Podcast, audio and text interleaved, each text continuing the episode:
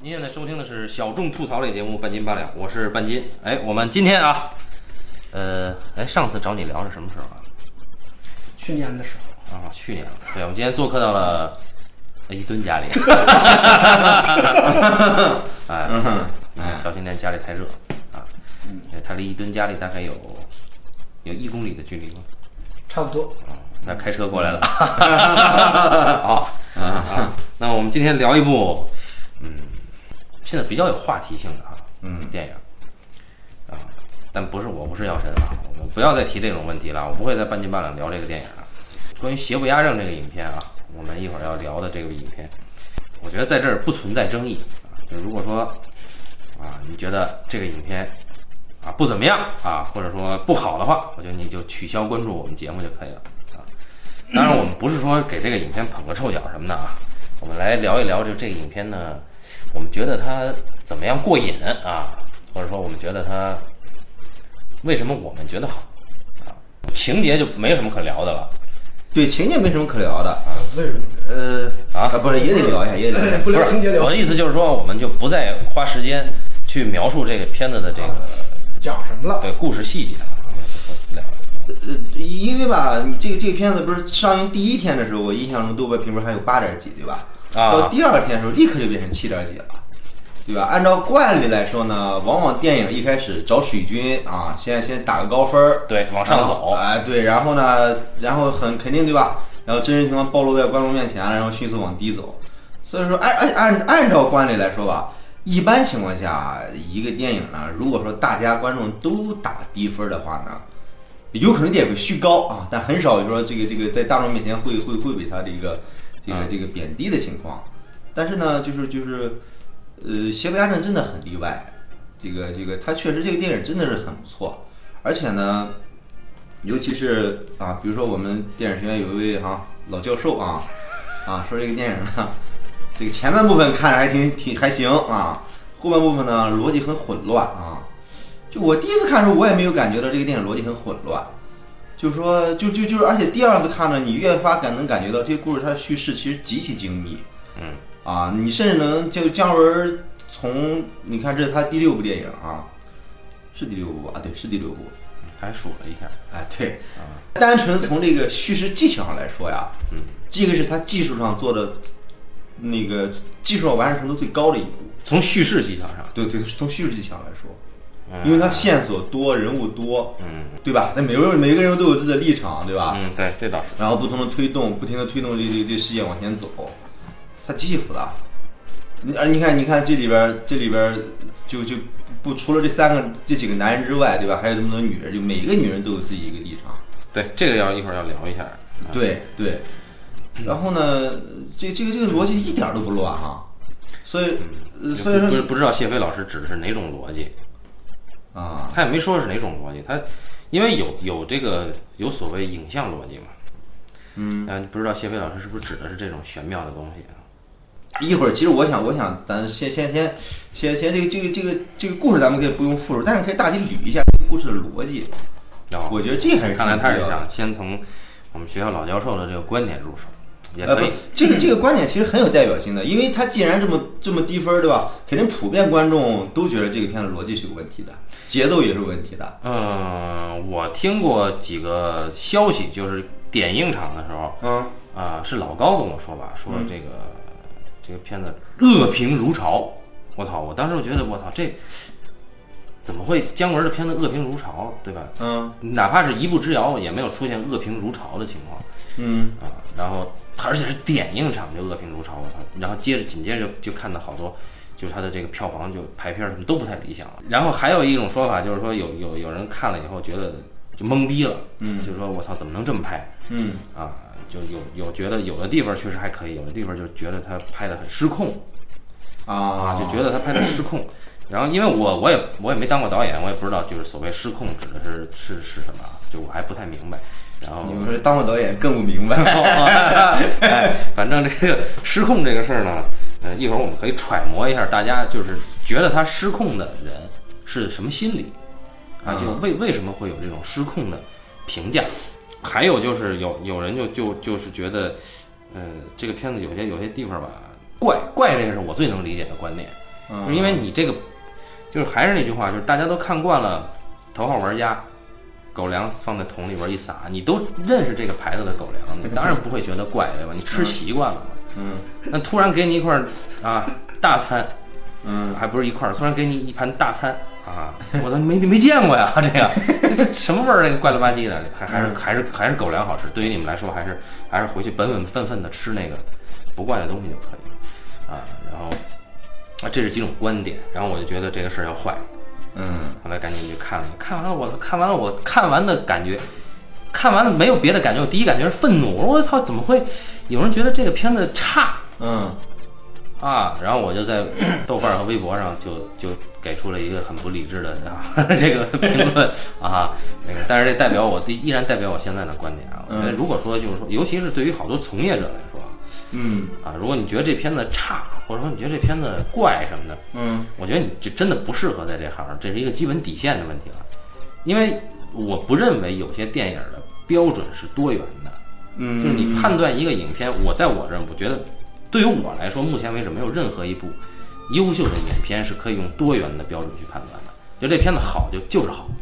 不好就是不好。如果你觉得这片子不好，嗯那肯定是你有问题， 对吧、然后啊，我们那就这样，先按照一吨的说法吧，就先聊一聊这个影片，嗯就先从它的一些叙事逻辑上聊一聊。这样的话也有助于大家进入状态。对，因为在我看来，我不是在我看来，我觉得咱们三个肯定能达成共共识的一个观点，而且它是肯定是一个很客观的一个观点，就是这个电影一定是一个严格的一个商业电影的一个逻辑去去进行去讲述的，啊，它也没有什么隐喻啦，嗯，啊，没有什么叙事编码啦，啊，这些玩意儿，哎，他说什么呢？他就明明白白的在这个电影里边说了，哎，啊，对。呃，哦，对，还有一种观点就是这个，有人说这个很多过于直白啊，啊，就你比如说这个，就是在故事里边儿啊，哎，你为什么你自己要说自己是懦夫呢？为什么我一直面对着这个事儿，我不敢，不敢去，哎，我不敢面对我这个恐惧啊，然后不管怎么怎么样，自己就说出来了，对吧？哎呦他这就个他就不如侠影之谜，他那不那么直 白，知道哎，吧？是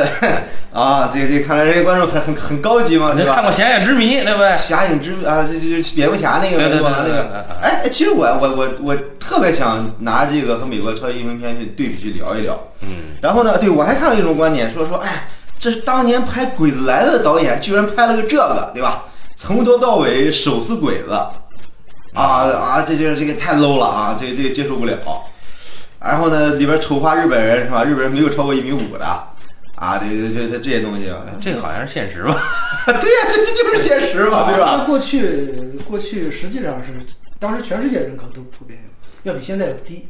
对，如果你去看《圆桌派》里边那期的话，姜文确实是查了史料的，对吧？嗯您那时候那个三八大个儿那枪，对对对，插上刺刀之后要比人呃那鬼子那个那个日本日本兵站那个枪那年是差不多高嘛。哦，我还真没看过《圆桌派》。有听友留言说圆，你说《圆桌派》上聊过徐浩峰的电影，你怎么看？我说我没看过《圆桌 派》，啊，确实没看过。 啊，你看他们看过啊，比我高高高逼格啊。大家大家去可以去看一下《十三幺》和《圆桌派》里边 儿，啊，虽然我很讨厌许志远啊，我觉得许志远这这个这个这个差点意思，啊但是但是里边儿姜文儿爆出来很多料，而且《十三幺》里边儿那一期，许志远去了这个这个这个故事里边儿这个蓝清风、李天然他们住那个哦内地个方步街，嗯，那个五街那个那个地方，就是姜文小时候住那院儿。哦，去去实地去看了，哎，这这个很很有意义啊，所以 有什么意义？就是这这不就啊这就看了吗啊看了看了看了看了，看了了不起了不起，哎，这个就比影评人强啊，就人家能去电影里的地方实地走一走。哎对对，还还有人啊，更让影评人愤怒的是，你说影评人是太监，你什么意思啊？啊哎，对，对吧？啊然后，但是史航，我觉得史航自己说那话太特特别特别对，然后就在里边儿吧，其实就是当时就是有这么一个人物，嗯，但是呢，姜文犯不上去拿这么一个事情怼影评人，我我是我也是觉着呃，我觉得怼了肯定是怼了。啊， 这这这事儿，我觉得也不用替替我我，反正我觉得怼了就是怼了啊！ 而且我啊而且而且，首先澄清一点，就半斤八两这个节目里边没有影评人 啊，我们不是影评人，影评人在中国这个群体是一句骂人的话。呃，以后因为我我我们就没任何一个行业的评论者都是，那就是那肯定的，任何一个行业的评论者都不是东西嘛。我操，啊，好吧，你基本上都都，我觉得就是说，真的有有那个那个业界良心的去写写写评论的人很少。啊嗯嗯，影评就这事是儿，呃跟豆瓣上有个叫展翅膀那人，他不是影评人 啊，哎真的真的就是呃，我们第一我们不是指着影评去混饭吃，第二我们也没有说去做一个影评节目，我们就是做一个聊天儿节目啊。对，嗯，啊呃，然后清谈类对对，不要说拿我们跟一些影评类的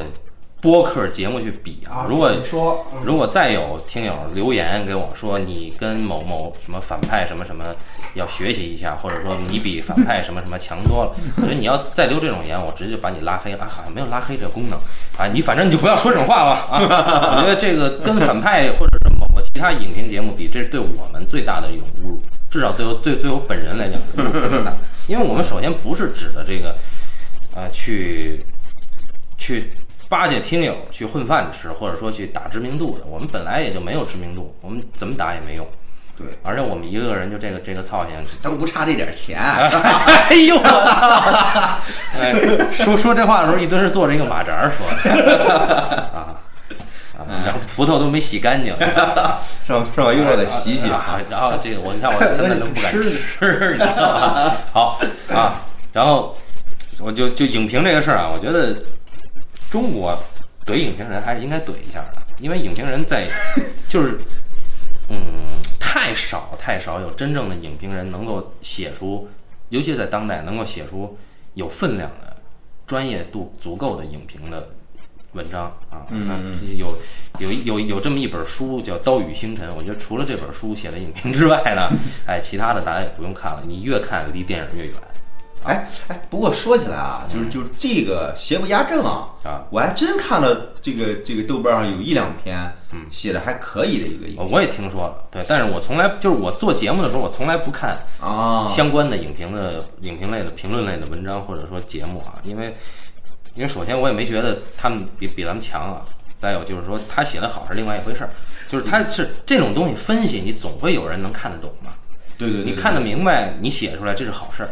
对但是这这类人他未必是大家都啊未必是影评人，如雷贯耳的影评人啊，嘛，对对对吧？对对啊，只不过你像你像看这个，我也有些影评冲动了，就看这电影之后，嗯，就有一些写的可以写的特别好，对呃对，但是影评人没有写，没有见谁写的特 别好。对对，尤其是这个这个以这个职业谋生的啊，也挺不容易的，我们也就不再说他了。虽然说他们确实是，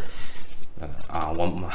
就不说了。对这个，反正大家就就影评嘛，有两个圈子啊，一个是体制内的影评人，对专家，哎，就是专门开这个研讨会，组织研讨会对，看对对最近阿修罗也有研讨会，像之前那个什么啊什么什么那那那那电影叫叫什么来着？哪个？逐梦演艺圈是啊，吧总？演艺圈啊，逐梦演艺圈有个研讨会，那都是那都是业内的专业的殿堂级的影评对，因人，为因为中国呢是有这么一个机构的，叫对对中国影哎影评家协会。影评家协会，你知道影评都他妈有家了，大家知道对对对，上次我们去迈阿密 了，哎，对对对，有一个有一个诗人啊，影评家协会的一个高级官 员啊，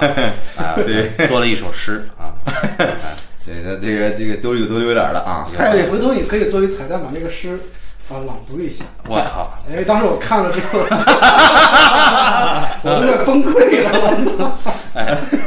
对，这个哎，不不，这个这个这个，刚才说的就像咱们咱们节目里面有一个非常知名的啊主嘉宾啊啊，他的前女友，当然就是就是也是也是也是也也是对吧？从业人员啊，这个这个， 然后哪位嘉宾如？果哎这太狠了 啊！哪位嘉宾？啊 给了两星 儿啊，给前女友给两星儿， 然后然后然后说说我这个你这你你我看不懂啊，而且我不光看不懂，我还嫌烦呢。啊然后给两星儿，然后然后但是但是但是但是不得不说，人家还是挺那个什么的。过段时间又转了一个写的很不错的一个影评，但是我我已经没找不到那篇文章了。啊，写的还行，你看了写写真的真的很，但当时我看这电影之前的哦。啊，然后然后他说啊，那对，这你个看这电影之前，你怎么知道他写的还不错呢？不，那里边儿那里边儿，你你不需要看电影，你就知道他写的不 错，因为他很多事儿好，他很多事儿，他他分析的，他确实是。你像徐晓峰的《刀与星辰》，很很多电影你原来没看过，但是你一看，但小小文章就写得好，啊，哎，你说这个影评呢和这个电影是两回事儿。对啊，我没我都不看这个 movie，这个 movie 能好吗？ 啊对不对？啊，就是但但是你要这个写影评，它基本上是是把把很多观众没有看明白的地方、情节了什么给理顺了。但是呢，我我自己在电影院看的时候，我就想想明白，这个有什么看不呃，懂的？我有点纳闷儿，就是观众到底这里边有什么看不懂？你看啊啊，我啊是这么看的啊，就是说那个那个本来不想提，但是不得不提的啊，一部电影啊。呀，因为我是跟伊敦一块儿去看的啊，那个叫我不是药神，我们俩基本上是一边看一边在吐槽。啊，然后呢，就是当时那个那那场店其实人还挺多的啊，爆满爆满，爆那满是点映还没对上映有呢嗯一场，然后人爆满，然后就是说我我其实当时我看每一场电影，我都会观察一下周围观众的这个反应，就是说那哦个、那个电影你会看这个观众的反应非常的热烈，情绪，情绪非常的高涨，就是说哦该笑的笑，该哭的时候哭。哎呦，然后我们俩就一直在那撇嘴，然后在那，人家哭的时候你们笑啊。然后哭的时候我们就，哎呀，就就一直这样。然后电影院里这种人最讨厌了，我跟你说啊，然后后来那个那个《邪不压正》呢，是等于是上映第一天我就看了，嗯，然后我也在留意周围观众的这个反应，然后呢，就就周围观众极其安静，嗯，对，然后然后然后就就当时我就在想，就为什么就是说就是这样一个电影拍那么好，但是观众对他的这个这个这个感知非常弱，你知道吗？嗯，然后呢，就是我们长长期以来我们看惯了那种就是用用对白去推进剧情的电影了，就是没有没有，我不是药神，应该不止对白，那拍法多炫啊呀、然后不是他就是说有有吧？没有啊就？是就是就是你去看那个《邪不压正》的时候，你能你你看的时候，它其实是一个是一个极有这种视觉感官的一个一个电影，就是视觉感官非常好的一个电影，它是一个一个有那种，就是它是有视听语言的一个电影，你知道吗？嗯那那是啊，嗯，对，就是说，就是说我们如果说，呃，什么剧的一个电影的一个一个基本标准的话，就是说它一定是用这个这种视听语言去去推进剧情的。嗯啊，它而不是用这个对白或者是旁白来推进剧情的。然后呢，但是现在我们看到大部分的院线电影基本上都是嗯，都是没有这个这个这个视听语言的。像我们之前去看那个那个《超时空同居》什么的，包括这个《药神》，嗯，就是《药神》，我特别观看就前三个镜头，我当时看完之后我就知道这一定是个烂片儿。就你觉得那个镜头它它它没有任何存在意义。你们俩怎么经常组队看这种这种电影？以后你不要再来这儿这样录录音了吧？呃，我们就是为了反衬这个邪不压正非常牛逼啊嘛， 对吧？我们容易吗？我们自己掏腰包啊，去看这种电影恶心自己啊，是吧？你又不给我们报销，你嗯看 我哪有我们你看我就不看，我都不看这个 movie，这 movie 更好吗？那个，呃，不不不过吧，我我我觉着，你说我不是药神，你跟人说这个电影很烂，你我觉得你这个电影你跟观众上是很难沟通的。你说为什么你觉得烂？就是我我你没有必要啊解释，对对你解释了也没用。然后他呢，你看，就是就是当时我记得那个那个怎么说这个事儿，就是就是我不是药神呢。如果是从电影方面，单纯从电影本身去看的话，它确实不是好电影。嗯但是呢，我不是药神，它构成了一个事件性。嗯，就所有人，就后来我们在一块儿吃饭，就说为什么这个电影这么受人欢迎，嗯或者受人关注，是因为它的事件本身，而不是电影本身受人关注。然后呢，姜文这个邪不压正，它是电影本身的东西嗯，啊、对。然后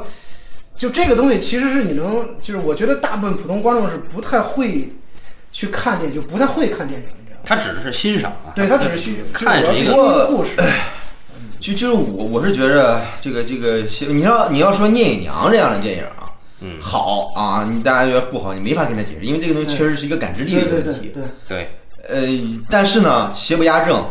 你真的要，因为这个东西很客观、很理性，你要在技术层面上分析，每一层都给观众讲到了。这种情况下，对，哎，还觉得不好，这个我觉得这这个这个，咱必须得把这个逻辑、这个故事的逻辑给理一下了。好，嗯，好啊，现在请林顿先生理逻辑。好，哎，首先讲是吧，《李天然复仇记》啊，嗯然后也是崔永元复仇记啊，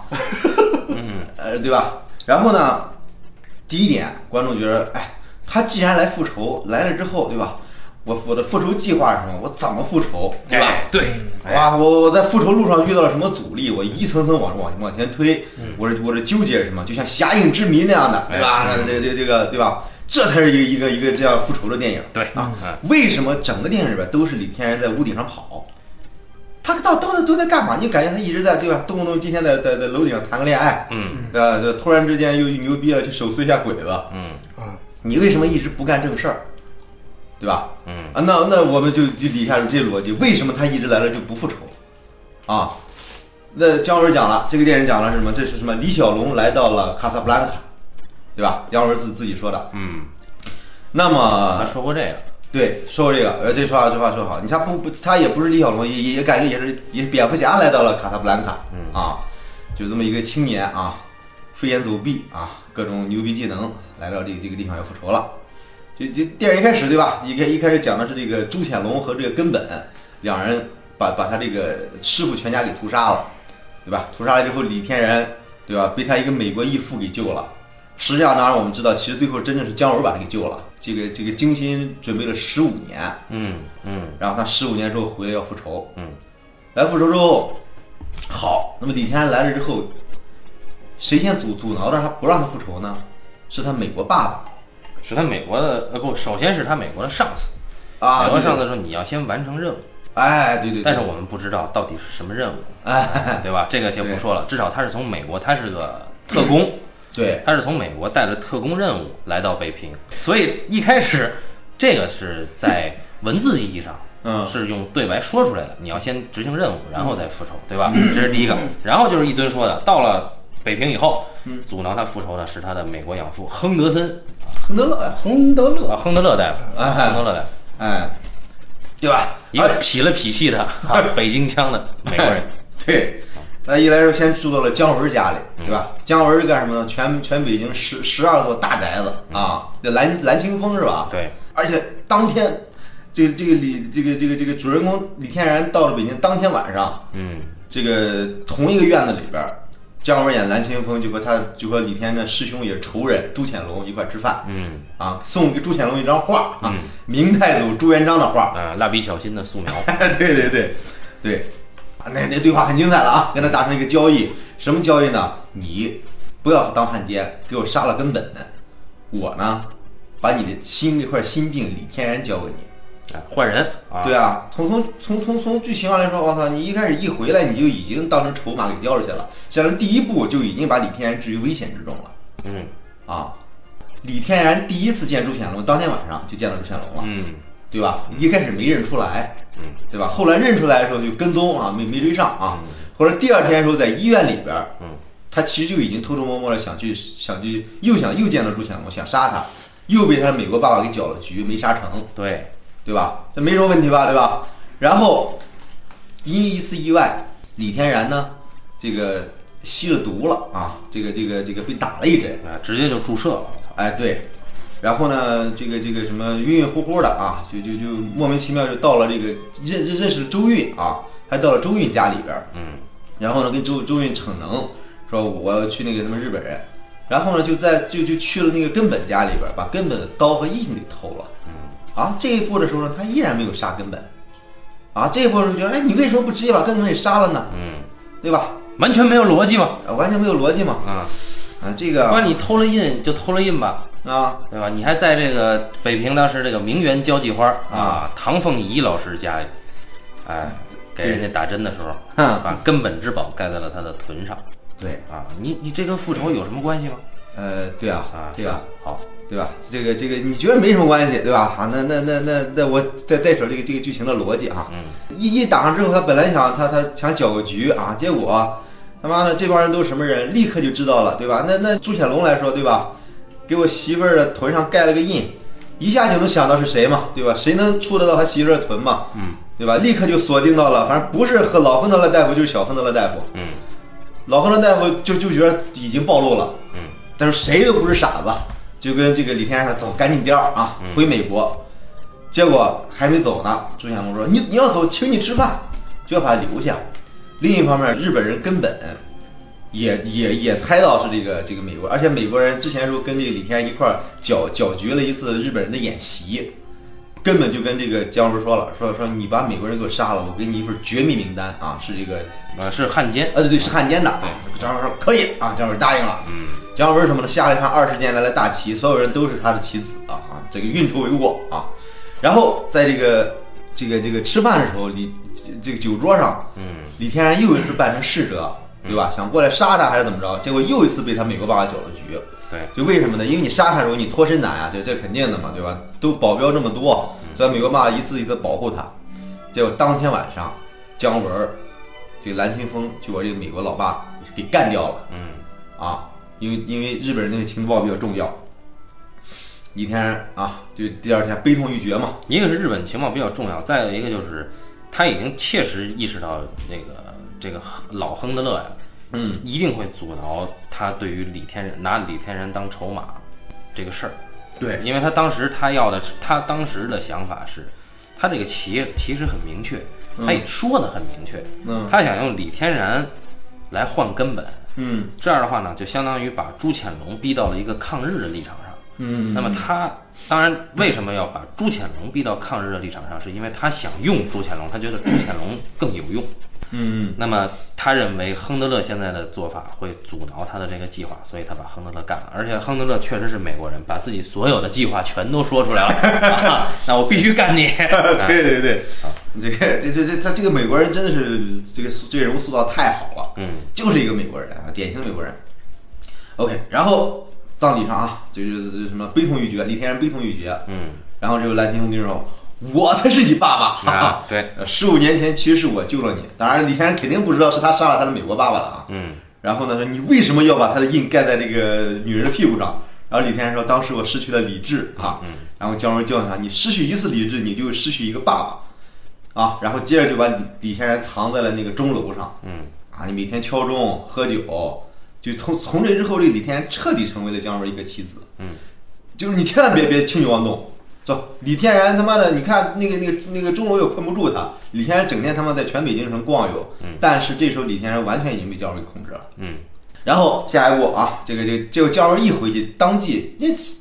那朱显龙也不是傻子嘛，一看就知道说说你是你杀了那个美国人，嗯你现在又把这个李天然给我个什么了？你现在赶紧把李天然给我交出来。嗯，姜文肯定不交，对吧？然后这个这个就这么这么僵持着，结果呢，关晓红就是周韵演的啊，在路过那个蓝青峰的府邸，发现姜文啊，蓝青峰已经被这个朱显龙给囚禁了，嗯赶紧回来报告这个李天然。嗯李天然又去救这个就救这个姜文嘛，嗯蓝金峰，结果蓝蓝金峰说：“哈，我这地方我又不能像你一样飞檐走壁，我走不了。但是你在外边可以给我闹事儿，你越闹事儿我越安全。嗯这”这就是蓝金峰的一个安排。然后这时候好，这时候李天然终于敢敢敢干一条大事儿了，就把那个直接把那鸦片仓库给烧了，还干掉了好几个日本人。嗯嗯这下可就做了大事儿了。结果没想到惊动了根本啊，那个那个根本的直接惊动根本上司嘛，嗯，就就就是上司让根本你必须把这事儿得得查出来，然后然后根本就去跟跟姜文有个交涉，有一场非常精彩的对话戏啊，对。就是说说说，但是在这个前提就是，呃，七七事变发生了。那对对对对对啊，，就日本人已经有了足够的底气，根本有了足够的底气去耍无赖对啊，他就要给姜文一个名单，对，说说我之前承诺好的 啊，这个投靠日本人的名单，我们日本人说话算话嘛，啊 对哎，打打开一看上面一个名字啊，朱潜龙，啊对， 姜文，这还用让你告诉我吗？你自己留着吧，哦啊，对，然后然后，而且因为通过这个事情，日本根本和朱潜龙两个人彻底站在了同一个立场上。对，对而这个时候你根看这个问题本根本已经想把蓝青峰拉过来了，对啊根本认为朱潜龙没用，根本说我可以杀了朱潜龙。对，啊，但是呢，你要跟我们合作，为什么呢？这个时候才说出来，蓝青峰呢手里有一张牌，哎，这张牌呢是整个影片到最后的一个，也就是一开始说的李天然从美国来到北平的任务嗯，啊，实际上是协助蓝青峰保护一个抗日著名抗日将领张自忠将军，嗯啊，那么这个人的下落只有蓝青峰知道。嗯，啊，那么根本代表日方，他一定要呃摸清楚这个张将军的所在。其实说来说去吧，这个整个故事还是没有出整个东城区啊。 然后那个后边这个肯定蓝青峰不合作嘛，对吧？对啊啊，那根本就当着蓝青峰的面把蓝青峰的手下几个洋车夫干掉。过来几个记者拍一照，啪拍一个照片，说说回去上上报给南京，说枪毙了三个汉奸。对我们是锄奸队的，哎，对啊，这个太狠了啊！这这个当时我我看的是佩服无比啊，啊，这拍出了我们媒体人的这个操守啊。 对对对。 然后锄奸队的人呢，要向那个日本人报告， 根本老师啊，我们除掉了汉奸。然后然后就彻底把姜文给给给拘了，对吧？然后这时候姜文跟跟李天然那边也失去了联系，嗯然后后来逼着姜文实在没办法了，对吧？设计一个陷阱，说说说把李天然给逮了吧。姜文给他们布好局了，嗯然后那边朱潜龙呢，就跟这个自己的老婆说了，然后我我马上就把你给你屁股上盖印的人给逮了。嗯但是女的呢，这个这个她自己有所察觉，然后女的就又去跟那关晓红说了嗯啊，关晓红于是就想去去救李天然去了嘛。嗯于是姜文在在带着李天然去那个去那个去埋伏圈的路上，嗯那个关晓红半路上就把李天然给救走了。嗯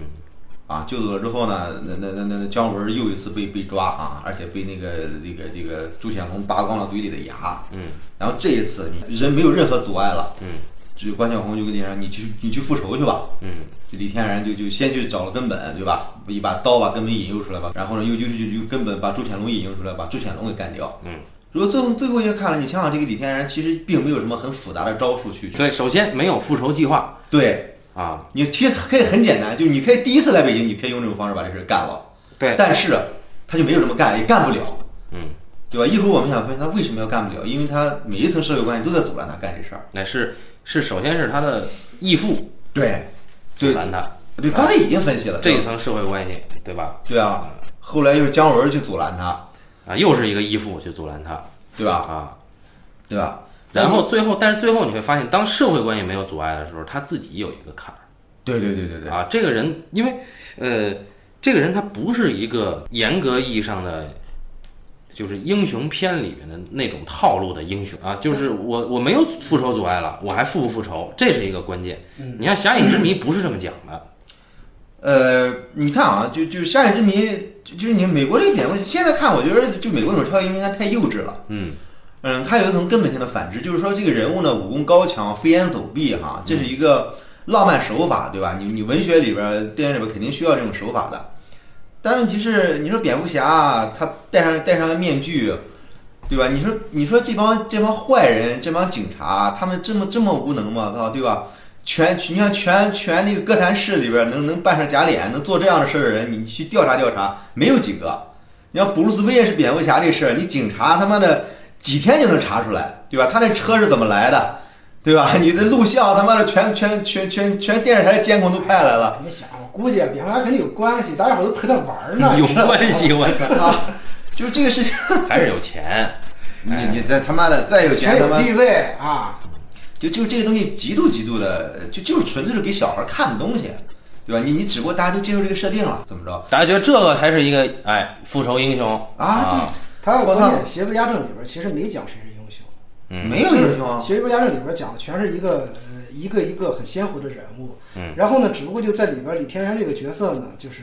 就是别人一开始给他带的期许是一个复仇的英雄，嗯，嗯，啊，但是呢，就是说就你啥也不干呀，对，哎，但是然后呢，但是呢，你知道，就所有人阻拦他，就是说，就是像蓝清风也好，朱潜龙也好，根本一郎也好，嗯嗯，就包括他的那个美国爸爸亨德勒，嗯，就是我觉得这些人呢，就是先刨出这个亨德勒不说啊，那三个人，你觉得是三个政治家，嗯，就政治家的思维是什么？就是说，所有的情感在我这儿是不起效用的，嗯，就是我的目的性是最重要的，就是他的政治目的是最重要的。嗯，所以说对于这个呃，就是朱蓝清风来说呢，就是说那个他十五年前收养这个李天然的时候，他就已经开始策划他的整个的政治布局。嗯但只不过就是从电影一开始，就是李天然回到北平，嗯呃，蓝清风的布局是一直在失控的，嗯一直在失控的，其实是。嗯，对吧？就是你看，他一开始想的特别好，但是呢，就是说里边儿出现了种种阻挠，就是说亨德勒对他的种种阻挠，然后呢，使他呃，包括里边儿所有的这种变故，然后让他一直处在一个失控的状状状态当中。嗯对，然后呢，其实那个根本一郎也有他自己的政治目标，其实也是处在一个失控当中的。嗯朱显龙也一样，就你会发现这些所谓的大人物，嗯就是他们的运筹帷幄，其实始终处在失控当中的。嗯结果最后解决这个事情的方式是一个非非常直接、简单粗暴的一个方式，就是你直接就复仇就行了。嗯对，然后，然后就是就是，我觉得就是它里边其实不是塑造一个抗日英雄嘛，就是你会，就是在我看，我觉得是一个少年成长记，嗯，对，是一个少年成是一个少年成长记的一个一个过程。然后那些呃所谓的政治人物代表了一个成年人的世界，是在这个过程里边不断坍塌的一个世界。嗯最后是这个少年成长了，那个政治世界坍塌了，对他有他有一个这样的一个很很鲜明的一个一个对比的过程，对，然后那个女性永远是没法进入这个男性的这个政治世界的，她永远是一个附属品或者是一个一个殉葬品，对，你想那个那个就关晓彤的关晓彤也是一个一个这样的一个呃一个受害者，因为他父亲也是死在一个一个大的军阀手里边，嗯对，也他其实是一个政治的一个牺牲品嘛，嗯嗯对吧？然后他也需要复仇，所以说，当他轮回到这个复仇这个这个这个圈套里的时候，你就他是一个，他就已经已经铁定了是一个政治的一个牺牲品了。就他失去了一个女人本该有的一个一个一个状态。然后唐凤仪更是这样的，你这话说的就太歧视了。什么叫女人本该有的状态？女人干什么都可以吗？不不不啊不啊，就是就是就是，你觉得就是说，就是因为这个政治世界是让所有人丧失掉了他，就是我们呃正常认定了一个人的一个社会属性，嗯让所有人都进入一个极端的一个属性里面去，嗯对不对？我第一次看的时候，我记得是我当时跟那个那个那个伊登说，我说我看完之后很沉，看的心情很沉，嗯沉不是因为这个这个，就是就是他看完之后，他一直觉得特别嗨嘛，然后我是一直觉得特别沉。嗯这个呃后来第二遍看的时候是是印证了这个感感感知，其实就是这个东东西，就是它里边有非常多让我非常感动的东西，我觉得是一个很悲剧式的一个一一一个诉说，你知道吗？嗯就是嗯，比如说呃，这个这个李天然的角色，他在十五年前的时候十三岁吧，是吧？嗯我记得是，嗯他十三岁的时候，你使劲是把，十三岁的时候，然后就就就，呃，就朱显龙就是就是他师兄就杀掉了他整个的就所谓他的一个家人。从那个时刻起，他其实是失去了一个一个少年的一个属性，就是仇恨使他迅速成长。就那一夜，哗，他就成为了一个成年人，他始终就背着一个一个一个包袱，就是说我要复仇的一个包袱。就是说他就那个时候可能让他活下去的唯一的一个动力是复仇。嗯啊，然后呢，当然这个复仇里边有一些愧疚的东西，就是说他始终不是到电影最后的时候，他一直在说嘛，就说这个这个呃，当时朱显龙杀了他师傅的时候，他吓吓得一动一动都不敢动。嗯啊，当然事实证明他他他动了，他嗯躲过了几颗子弹。就是说，他其实有这样一个双重的一个一个一个一个心理障碍，是是一直一直潜藏在他的这个内心深处的。嗯就是他其实整个电影是在讲这个少年他解决这个问题的，解决自己一个心理状一个一个问题的。嗯对，然后他他回到这个北平的时候，他一开始是一直是带着这个这个复仇的这个这嗯个，他有一个复仇的动因在这儿，啊，所以说你你让他看去，他一直是一个紧张的一个状态。嗯然后最让我感动那场戏，就我们俩最后看我二刷的时候，我跟他说，我说我特别喜欢那场戏，就是他他他无意间被注射了这个这个鸦片的时候，就那个时候他回到了一个少年的状态，就是说你会觉得他失去了那个少年的那个哦那个东西它回来了。就在那个那那整一场戏里边，所有的配乐是非常轻松的。嗯，就是他他遇见了关大娘，然后跑到他的裁缝店，嗯然后呢，就就是那个当那个唐红一进来之后，跟那个跟他们说了几句话之后，唐红一不是跟那个关大娘说了几句话走的时候嘛，嗯然后这个时候他要上楼去找关大娘，被那个影评人给拦住了。嗯结果呢，他晃了一下又跳上去，然后整个的音乐背景和他的整个的身身体的这个这个运动是非常的轻灵的，嗯就是当时特别在意那场戏，就是非常的轻灵，就是他。就是他虽然说整整整部电影都是一直在那个房顶上来跑酷嗯嘛，然后那个上蹿下跳，但是那场戏里边他的跳动是非常轻灵的，就是你感觉就是他的跳跃是一个少年的跳跃，那个时候他不是一个一个侠客的或者一个一个杀手的一个跳跃，他是一个嗯少年的跳跃，非常的嗯轻灵，然后嗯反而让他在那个时刻非常的轻松。然后在那个时候，他又遇到了一个一个那样的女人，让他产生了爱情。对，其实到最后，我不知道那个是不是真的爱情，但是起码在那个时刻，那那种感情啊，它是呃，是李天然在整个这个这个这个电影这个时间段里边，让他呃找到了一个唯一一个能够有有那种有一个一个，我觉得是一个庇护的一个一个一个东西，你知道吗？嗯就因为他是一直要活在一个紧张的状态里边的，就是我要付出，嗯我要不停的去训练自己的身体，对我要有这个使命，我还要听我两位爸爸各种的这个这个这个什么，就是说我我我我这个时候不能做这个事情，那个时候不能做那个事情，我要怎么做，我要怎么做，对对，他一直是生活在这样的一个紧张的一个状态里边的，就是以就是你看以他自身的性格，他是成为不了一个政治人物嗯的，嗯，他他其实相对来说要比别人更单纯一些，对，嗯整个城市世界的坍塌，随着城市界坍塌，就最后你解决这个事情的办法就是嗯我要先复仇，先复仇，用最直接简单的方式来复仇。对，就是他的那个复仇戏也拍的特别有意思，比如说找那个找根本一郎的时候，嗯他把刀给根本一郎，嗯说说你用这个刀砍我三刀。嗯对，就是这三这意思是什么？就是说你，就是他对那个人有一个极大的一个轻蔑在里边，就是就是你你这三刀肯定砍不中我，你只要砍不中我，我随便怎么着你都行的。然后呢，他去对付那个那个那个朱显龙的时候，是吧？ 对，他用了一些那个比较下作的一个手段。对对，就是说，你看他那个时候就这个人，他是一个没有规矩的人，就是我不需要跟你我不需要用用用用这个所谓的这个规矩来来对付你，就是说你是什么样的人，我就用什么样的方式来对付你。嗯，对，就是说你恰恰是一个非常粗暴野蛮的方式解决了这个这个问题。所以这个时候我我看这个地方也特别，他就让我想起那个昆汀最早拍那个《无耻混蛋》的时候，嗯，对对对，就是那个虽然是一个对一个历史的一个一个一个重构，但是你会觉得这个事儿特别有意思。其实就是说，就是这么重大的一个事件，最后解决它的方式其实就是越直接越好啊、而不是你们那种嗯那种那种环环相扣的阴谋。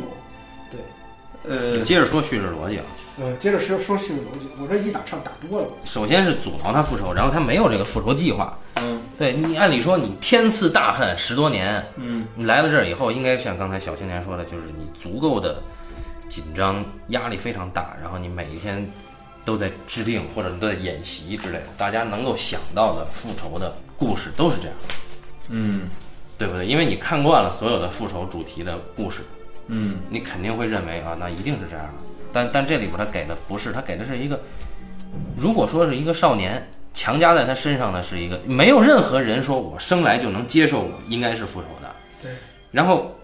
一个少年强加在他身上的是一个需要复仇的这么一个啊，你不不可能拒绝的任务，嗯，以及身份的话，那你来到这个地方之后，你你怎么面对你的这个任务？我相信就他找到了一个少年的心态，就是说有这个任务之后，你有可能无所适从，你有可能是在逃避，你也有可能是说我我可能唤起了我更大的一种戾气，嗯就是这种暴力的这种这种情绪等等等等都有可能。就他找的是这样一个状态，那他呈现给你的是一个人。呃，被附加了这个任务之后，他一系列状态其实是一个非常相对吧，相对真实的一个人的对，就做是一个反应。对，你会觉得就是李天然整个人物，他的前半生都是非常被动的一个状态，嗯就是他不是一个主动选择的。比如说一开始的时候，是这个他师傅说说是铁扇啊，今天把世界虚伪给内啊，嗯就是一开始的时候，他那个婚姻就是一个被动的婚姻，他就不是一个主动的。嗯对，然后直到最后，就是说那个就是那个猝不及防的那次那嗯次那次，就是灭门，嗯使他就是说你使他不得不去背上背上这个这个这个仇恨，因为你嗯你要生存下去，就是说人在那个极度的状况之下要活下去，其实需要有一个强大的一个一个心理动因，你知道吗？就那个时候是复仇是他一个很大的一个心理动对因，就直到他成年之后，他才意识到了除了这个复仇的动因之外，还有一个就是他需要战胜那个他恐惧的那个东西，嗯就是那个肯定是他成年之后意识到的一个一个一个心理状况。嗯对，然后呃，他作为一个特工从美国回到北平的时候，就我觉得整个这个这个就是说这个任务，整他的任务应该就是一个牺牲的一个任务，就是作为这个蓝先锋的一个棋子，来牺牲就是他的一个任务嗯啊，只不过就是说。呃，只不过就是说，因为一开始 他的种种的，就是蓝先锋的种种失控，嗯，就最后不得不用他去杀掉根本和和和朱潜龙，对啊，这个顺应了他的本意其。其实其实，在蓝剑锋的棋局里边儿，李天然就是一个纯粹的筹码，对对对他是一个没有任对何对对，他在这个不整存个在任何的价值的一对，个，他在整个的这个这个政治阴谋里边，他的价值对就是一个棋子的一个价值。哎，对对对，他他他作用其实很重要，但是本身这个人来说微乎其微，对对对对吧？然然后我觉得他他牛逼的地方就在于，他这个电影肯定是完全不是塑造英英雄的，对他这个电影就是谁他妈的，你别他妈英雄对吧？你看李天然这个人飞檐走壁无所不能，但是在这个局面里边，他是一个完全被限制的一个局面。对，因为他一旦回到北平之后，他立刻处在一个社会关系里边。对这个社会关系里边，他完全舒展不开任何拳对脚。所以就是我一直特别喜欢这个电影的设置是什么，就是它大篇幅的设置在它的房顶上。嗯嗯，它的它的整个的场景都设在房顶上，就是你知道房顶上是一个什么感觉？房顶上是一个，它不像我们在平地上的时候是处于一个安全状态的，对不对？对，就是说你你再高的功夫，你在房顶上走的时候，它总有一些危险性的。它其实有一个，我我我个人认为它是有预示的，它预示是那个时局的那个状况，时是是一个动荡不平的。对，就是说你这个人从里边上蹿下跳的，就是说，就就是你你设想一下，如果说他把整场戏不是设置在房顶上，只只是设置还是设在地面上的话，可能这个东西可能就就失效了。我觉得，呃，首先房顶儿是姜文就喜欢拍房顶儿啊，这个这个是这样的，对对对你那个阳光灿烂的日子和那个太阳照常升起都是一样，人都不会在正常的视线视线的嗯人类的视线上待着对，。这可能是他一个癖好吧。 然后那个在这个片子里边就更有意思了，就是你一般情况下你讲一个有复仇动因的人，他一定很压抑嘛，对那你直接让他一览无余。他是一个全北平唯一一个能一览无余的人，包括到，对对对而且他不只是房顶儿，他那个到后来被蓝清风关到钟楼，我没有做这个地理考据啊，那个那个肯定里边有人去做这个事儿。然后他在钟楼意味着什么？那那个姜文当时交代给他，你这个地方离地有多少米，他是可以把118北京城全看见的啊，把北京城全看见，就是我北京城指的是北京内城啊，那个时候那个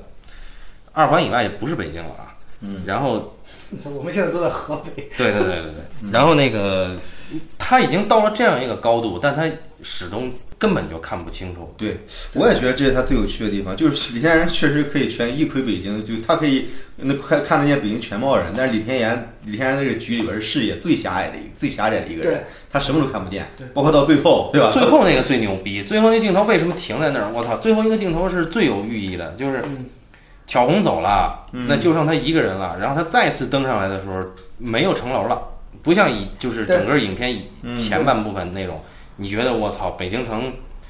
北京居然能这么美啊！嗯，然后他他的那个视野看到这些东西是是太太过瘾了，但是最后他是一片荒芜，对，一就片废墟。是你看他最后的时候做了一个对比，就是一开始的时候，嗯就整个影片的前半段，他们在房顶上走的时候，你会觉得那个房顶会呃修整的非常干净，嗯，特别是在那个那个关九红那个裁缝铺那个房顶非常干净，但到整个那个影片末尾的时候，那个房顶上长满了蒿草。嗯对，然后就是我当时跟那个一顿在看的时候，我说我说你看那个地这个地方的这个这个这个场景设置，我觉得这个地方场景设置一定有它非常深的一个寓意的，就是说到影片最后的时候，你看那个已经是七七事事变之后了吧，好像是，嗯嗯对，然后就说你看整个国家那个时候正在沦陷，对，这就是说你你没有时间去修修整那个东西，你知道就是从说从物理逻辑上讲，这是不对的。你对就这几天的事儿，你对你这房顶这景观远远眺的这个景观是不会发生对这么大变人化家的。恰恰走到了一片有草的景观上，啊不是，但是呢，从从抒情呢，从情绪上的逻辑是完全正确的，因为嗯对对我操，他本人本身蓝清风最后说的是你我不再是父子了，嗯你该找自己的儿子了。对那么他想去找自己儿子，但是被拒绝了，那接下来怎么办呢？他对他根本就是一片茫然。就是我第一遍看的时候，也是最后那场戏特别感感感感动的一点是什么？就是我觉得，我操，我说太残酷了。我说这个这个东西，就是说你看他一开始的时候，他就十三岁失去了那个那个那个，就是那个少年心，然后整个一直到他呃十五年之后，二十二十七八岁的时候，就这整个这么多年，他一直背负着那个东西。嗯，然后呢，就是十三岁的时候，他师兄拿走了他的一切。嗯，然后十五十这个十五年之后，就是政治拿走他的一切，嗯，就什么都没有，就整个的政治局面拿走他一切，就他又回到了真正的一个人的状态。就当时从那个火火海里跑出来的时候，他是一个人。那个那个场景，我们看的时候非常激动的，就是非常激愤的一个一个一个状态，背着一身火，然后在那大叫的时候，你是觉得那个那个那个人他具有极强的一个生命力的。但是在最后那场戏的时候，就是说，你看他的他假设的父亲没有了，一个疼爱他的父亲，美国父亲没有了，嗯一个能给他一些指引的父亲，哎，不要他了，然后一个他又就是说又觉得像师姐，又觉得像恋人，又觉得像母亲的一个女人走了，嗯就剩下最后一个人，然后他过去还有仇恨，但现在仇恨也没有了。嗯怎么办？就是说，刚才一哥说的对，就是说他视野最狭窄，其实他心里没有没有天下，嗯，没有国家，你知道吗？就是说，他对于他去杀这个日本少人年嘛，对他杀这个日本人，他全全全是凭着这个这个一个一个，我觉得是一个生理反应，就是他遇上这个事嗯儿，他要管这个事儿，他是一个生理反应，他不是一个志向，你知道吗？嗯就最后的时候，他什么都没有了。对，然后我就一直在想，如果说他以后可能就会成为一个侠客，就从那一个开始，他要把所所有的东西拿掉，你才能成为一个真正的一个侠。嗯，啊，或者一个英雄，必须把所有东西都拿掉。就是说，这个成长是非常残酷的，啊，就是最后说，所以说我看到最后那场戏的时候，你真的是觉得，哎呦我操，这个很悲怆，你知道吗？那场戏。然后就是我，我那天跟一看完之后回来，我们一直说，我说我第一次看的时候，他最后不是那个问巧红，你你你你不爱我吗？嗯，我第一次看的时候觉得我操是个败笔，我觉得他不应该问这句话。嗯，但第二次看的时候，我觉得我操，就是这句话根本不能少。嗯，就是你觉得就在那一刻时，在那一时刻，他像一个孩子一样，真的像一个孩子一样，就挽留这个人，结果没挽留住。所以说，他最后的时候，你会觉得我操，就是就是他那种失落，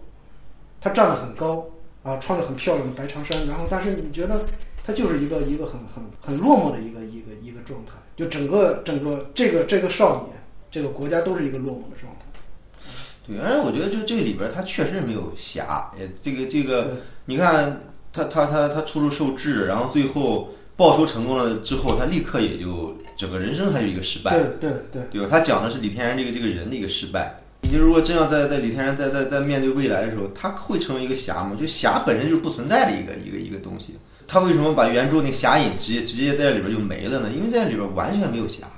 就这个东西完全大家的一个虚构，嗯，对吧？你你你真正那一刻，你李天然站在屋顶上的时候，这个这个少年这个失败，对，他是茫然，对吧？哎这这个这个这个，你你你你任务完成了，但你生命的这个失败，就这个东西，你你残很很残酷的摆在你面前。我觉得这个他确实是这个这个，你姜文的见地嘛，嗯，那那个那个孤独感，对对对，那个孤独感真的是，我觉得那个地方拍的特别好。对，你你对人生的一个体验，这玩意儿是，我们还是回来说这个叙事逻辑啊。这个叙事逻辑是这样的，就如果说呢，你从显现上去看，因为整个视角是偏李李天然的啊，嗯偶尔会出来蓝青峰的视角。嗯，你从李天然的视角上看，你你按照常规的复仇片的套路，嗯，确实莫名其妙嗯，啊！这这这人来了，为什么不干这个事儿？但是前提是你之所以有这个想法的人，是你天然的认为复仇的人就应该去复仇。对对对，不是因为他们我很是多觉人着，我觉得有很多人反应是这样，你说他们说节奏很乱，肯定是有与与这个有有有有原因啊，对对，他有这个你这个你觉得原怎么因着？就是就是说你为什么不复仇啊？嗯什么事儿都不干，对，他就他就觉得这个逻辑是混乱的。可能我是觉得李天然刚才也就李天然每一步都想复仇啊，对吧？他见了朱潜龙那几次，每一步都想行动，但每一步都被他给米欧巴阻止了。对，唯一一次没有干的就是去日本人日本人那儿偷刀，嗯，但是呢，那一刻时候他其实那一刻我觉得那个也很容易体验，对吧？你作为一个作为这么一个人物，你武功高强，而且本身你又有一个少年的一个玩儿心，那一刻你真的你会很很想对对对很你看享受耍他的这个过程，就是而不你是看说你想对你对想对，一刀把他砍一死灯。一灯说这个特别对，就是刚才我们说，他们是在注射鸦片之后，啊但他们整个状态都是一个一个少年的状态，嗯在那个时刻，少年是不会去杀人的。偷他的刀和他的印，嗯，就在那个时刻带着快感，远远去对对对大于对杀掉对他的。就对那个时候，他是个少年型，对啊，对，对啊，这这他妈很正常嘛，对吧？然后然后然后后来每一步他妈的要行动都没法行动，因为下一步他美国爸就死了，他他他再怎么展开行动，尤其是美国爸他死了之后到中国那一段，我觉得这剧情已经越来越往上推了，对吧？我们的谢飞教授还说他妈的逻辑混乱了，我就不知道这个他那个节奏把握的其实特别好。啊，对，特别好，就一开始的这时候，这个个问题这个节奏的这种这种排布，它其实是在不断的让你看到这些政治人物的失控。其实，嗯所以就是你的而叙且事逻辑，如果从蓝青峰的角度去讲，去嗯假如说你去想这个故事，这个逻辑比李天然清楚，因为蓝青峰他目的很明确，而且对对对对蓝青峰有一个就是最要命的，就是中国观众和中国的从业者，他很喜欢去套这个那个剧作法嘛。嗯，你每一个阶段有一个阶段性的情节的任务，对不对？蓝青峰每一个阶段都有不同的任务，李天然每个 李天然只有一个任务，嗯就是复仇，嗯然后你还不复，对吧？嗯，你付不了，不代表你不能付。对， 那肯定啊，那这这观众就觉得我操，你付不了，你想办法付嘛。嗯没看见你所想以办法呀，说，所以就是对吧？就是你看那啊个那个，这个时候你会觉得关晓彤是站在一个观众视角上，就是一个劲儿提醒他，嗯对啊呀、你要复仇，嗯你要复仇，你要复仇。没看见你想啥办法去复仇，对不对？你你蓝青峰就不一样了对，蓝青峰就是哎，我操，我本来想这么干，我操，突然出现一变故，那我得这么干呀嗯，我操，又这样了，那我得杀一人呀，嗯啊，然后这样，那我得苦肉计呀。对吧？你从蓝青峰的角度看，那确实能够满足你们说啊，这个阶段有了变化，那么下一个阶段怎么样？我觉得就是说，说他失控或者说没逻辑的人啊，就是你剧作书看的太多，我觉得不一定这个时候，我觉得本身他可能就是因为这个习惯了某那个特定的那种叙事逻辑，应该是。对对对，我觉得可能是电影的一个一个一个习惯吧。但像谢飞这样的就，就就确实是你你你有点跟不上。其实你看，我觉得这个这个里边就是就是专业人士，嗯，对这个电影的评价低，是让我觉得很费解的。就是如果说你要说一般观众的话，嗯其实无所谓，就一般观众喜欢药神或者对这个贬低很低，其实这个都无所谓。我操，我一点都不费解这事儿。呃，就是我费解的是是专业人士，因因为我不是你这个这因个，为因为我们我们这个圈儿里的专业人士从来都不专业，我一点都不费解这事儿，我觉得他们给低很正常。但问题是，就是我之所以愤怒，是因为真的是一些那个呃以前就是说聊的聊的还觉得还可以的这个人，嗯嗯，然后他觉得这个失控啊，或者不行啊，或者怎么怎么样，我觉得这个挺让我失望的。包括有一些朋友也是这种观点，我挺失望的。就聊这么半天啊，原来你对这个片子的这种这种看法是这样的。嗯，就是这就是说，你看《邪不压正》这种片子，你你用你自己认为所谓的一个理智的、智性的、技术的这种这种想法去去衡量它，但实际上你这个技术还是还是错的。对呀、你人你家首这先个从本能上考虑，这个片子已经很好如果说你你不看别的，只看他他他每场戏给你的那个啊，你给的很爽了，对不对很？爽这至少你看着很舒服，对吧？那你你可能还有人，还有朋友觉得这个东西拍的不舒服，但是你要你要从从技术上，你比如说从剧剧作的技巧上、叙事技巧上，还是说从你人物建构，你怎么塑造一个人物，嗯啊，你怎么带入到这个人物里面，这些技巧上人家也没毛病。都很完整，我觉得。然后你们还还还觉得不行，我操，这个就我只能说你们是是专业包袱太重，就是你觉得我一定得觉得哎，这个跟我认识中的教科书不一样，你一定得把你对教科书的认识拿出来，然后你跟这个比较一下，哎，这个不等于教科书，嗯，所以我一定要说它不够好，然后以证明我没有失去理智，以证明我比别人高级。你是啊傻逼呀、叙事叙事还有什么可说的吗？叙事也也也就这样了吧？啊，刚才一吨就说说这里边其实每一个人都有自己的立场嘛。嗯，这刚才小青年也说了，那三个主要人物是这样的对，啊，根本一郎、朱乾隆和那个蓝清风，然后李天然也也也说完了。然后我们来看这个，两个女性，对这里边这个人物啊，我觉得最有趣的一个是，也是也是最让我就第二次看完了让我更加愤怒的原因啊。嗯，这个片子它好在哪儿呢？就是在我看来，一个好的影片啊，主角不变，嗯配角有所谓的弧光。嗯这“湖光”这词挺恶心的啊，但是但是还是要用一下，嗯就是就因为因为你不用，显得我这人啊这样反反智对吧？ 嗯啊，就这样，我们看啊，主角李天然没有任何变化，嗯就是一个从头到尾都是一个少年。姜文自己也是少年，对他看看看东西的见地和视角就是少年的。哎嗯，所以苏木老师那本书啊，《太阳少年》这个这可歪打正着哈、哈，但是苏木人很傻逼啊，苏木的对我觉得苏木老师很挺奇怪一个人，就这么傻逼的一个人，其实苏木我觉得他应该很有很不错的直觉。啊啊啊！你包括他，他对电影很多，但是呢，他他这么阐述的又是这么的如此的傻逼，如此的装逼，对，所以我觉得，我觉得苏木本身是一个特别扭曲的一个一个人。 行行行但但是你真的，你像你像电影学院里面那帮人如此盛赞侯孝贤的，啊，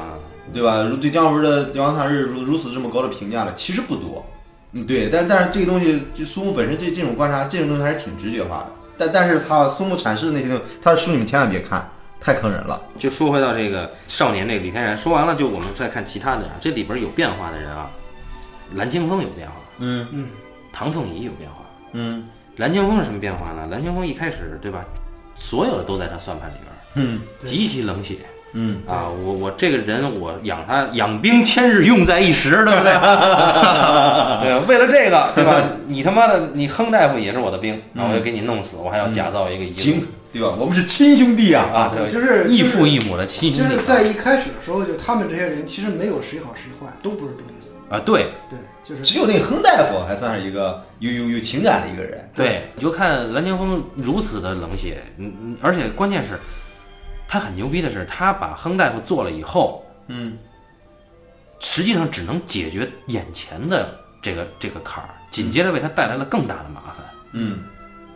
哎呀，太牛了！但是他一下把那人推上去之后，接着就在这 sorry I'm sorry 啊，对对，你以那为我他操，在那个拍的太好了，你以为他在 sorry 这个美国人呢？结他果其实在啊写那个遗对，书，结果其实在写遗书。对对对，哎呀，我操，这太那牛个太牛逼了那个。了啊！然后我们对于平常的理解就是说，哦，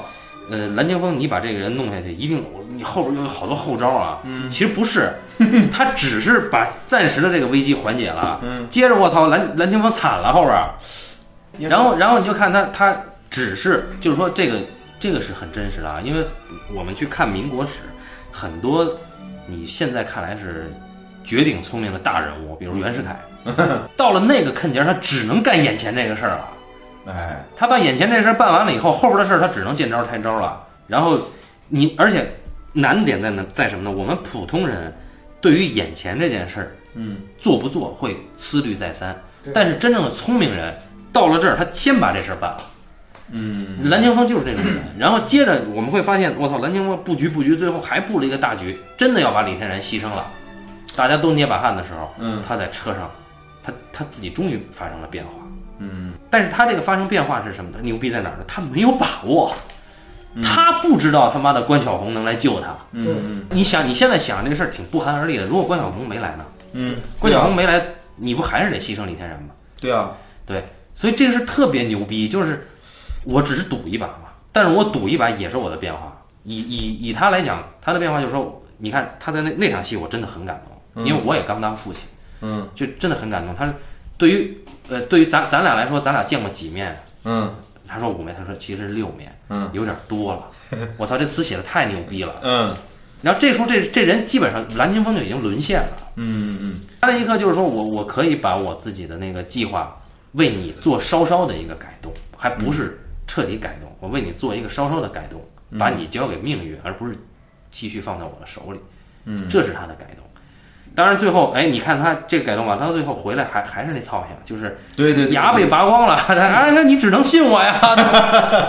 但啊是你看他最后的时候，呃，我觉得你看他最后的时候送到医院的时候，他不是让那个李天嗯然走，啊，对对对，对，那个时候其实也是一个，一个我不是你爸爸对对了。对，就是他知道了，就是因为他那时候知道，就李天然不是一个做政治的人。你在这里，你要如果说跟着他继续，还只能是做妻子，他也没用了，其实对，也没用，对确对实。所以说，他就放掉他们嘛。所以说，我觉得最后也是一个，也是一个善举，对于蓝青峰来说。哎，你看啊，所以说你看，他经常有有有些电咱们电影影视剧里边对一些人物的表述，好人啊、坏人啊、运筹帷幄的人啊，嗯对吧？你看，尤其是像蓝青峰这样政治人物，一般都写的比较，但但是但是在在他们那个朋友圈里边，你看像像袁世凯、像张勋了，他们这帮人在他们的朋友圈，他们敌人全都是一样的聪明人。对呀，呃，咱不说政治，咱就说一般的人情世故，因为我觉得这个电影里边拍的最多的都是人情世故。其实，嗯就是因为我记那个是那个很早的时候看那个那个那个那个少帅的时候，就张作霖就说说说什什么是，就是说这个是什么是江湖啊，什么就是说就是人情世故就是江湖。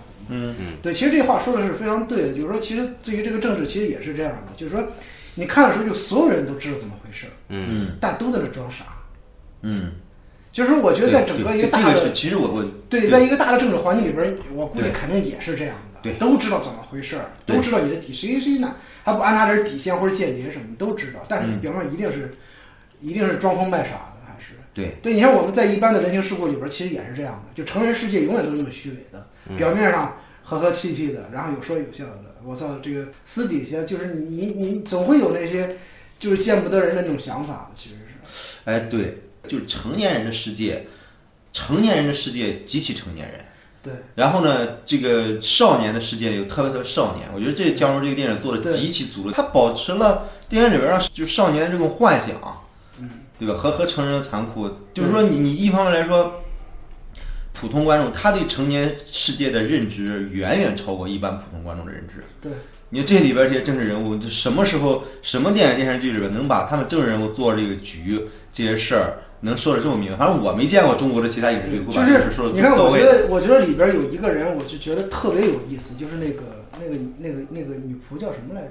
来着西姐，啊，西姐啊，西姐，你看，就是说，她最后的死，就是你觉得她是一个，就是这个女人，她带她特别像一个怎么说呢，一仆哈，就是她效忠这个东西，嗯对她效忠了你，你你不管她是效忠了蓝先生，还是效忠了一个什么东西，但她最后一定是个牺牲品，一定是一个牺牲品，就是你觉得她这个人是完全一个没有立场的人似的，就是这个人物其实很有意思，我觉得她这个人物就穿插在中间，戏份很少，最后死的那一下，啊， 这几个大男人，这几个就是政，这几个从政的人，嗯，就他们那种野心，他们的那种诉求是这样子的。然后你我们再反过来去看唐红仪这个人，就我觉得唐红仪这个人是一个非常鲜活的一个一个女人的形象，嗯，对，就是一个一个海外海归，是吧？然后又有钱，然后又有那个，但是她需要在那个乱世里边儿寻求一个安慰嘛，所以她找了朱朱小龙这个人。嗯，但是你最后他自己发现了他，他是一个附属品。你在一个从政人身边，你永远都是一个附属品。所以说他最后选择爱情的时候，发现操，这个爱情又不属于他的。就是最后他自杀那一下，我其实是挺，就我第二次看的时候就是挺震动的，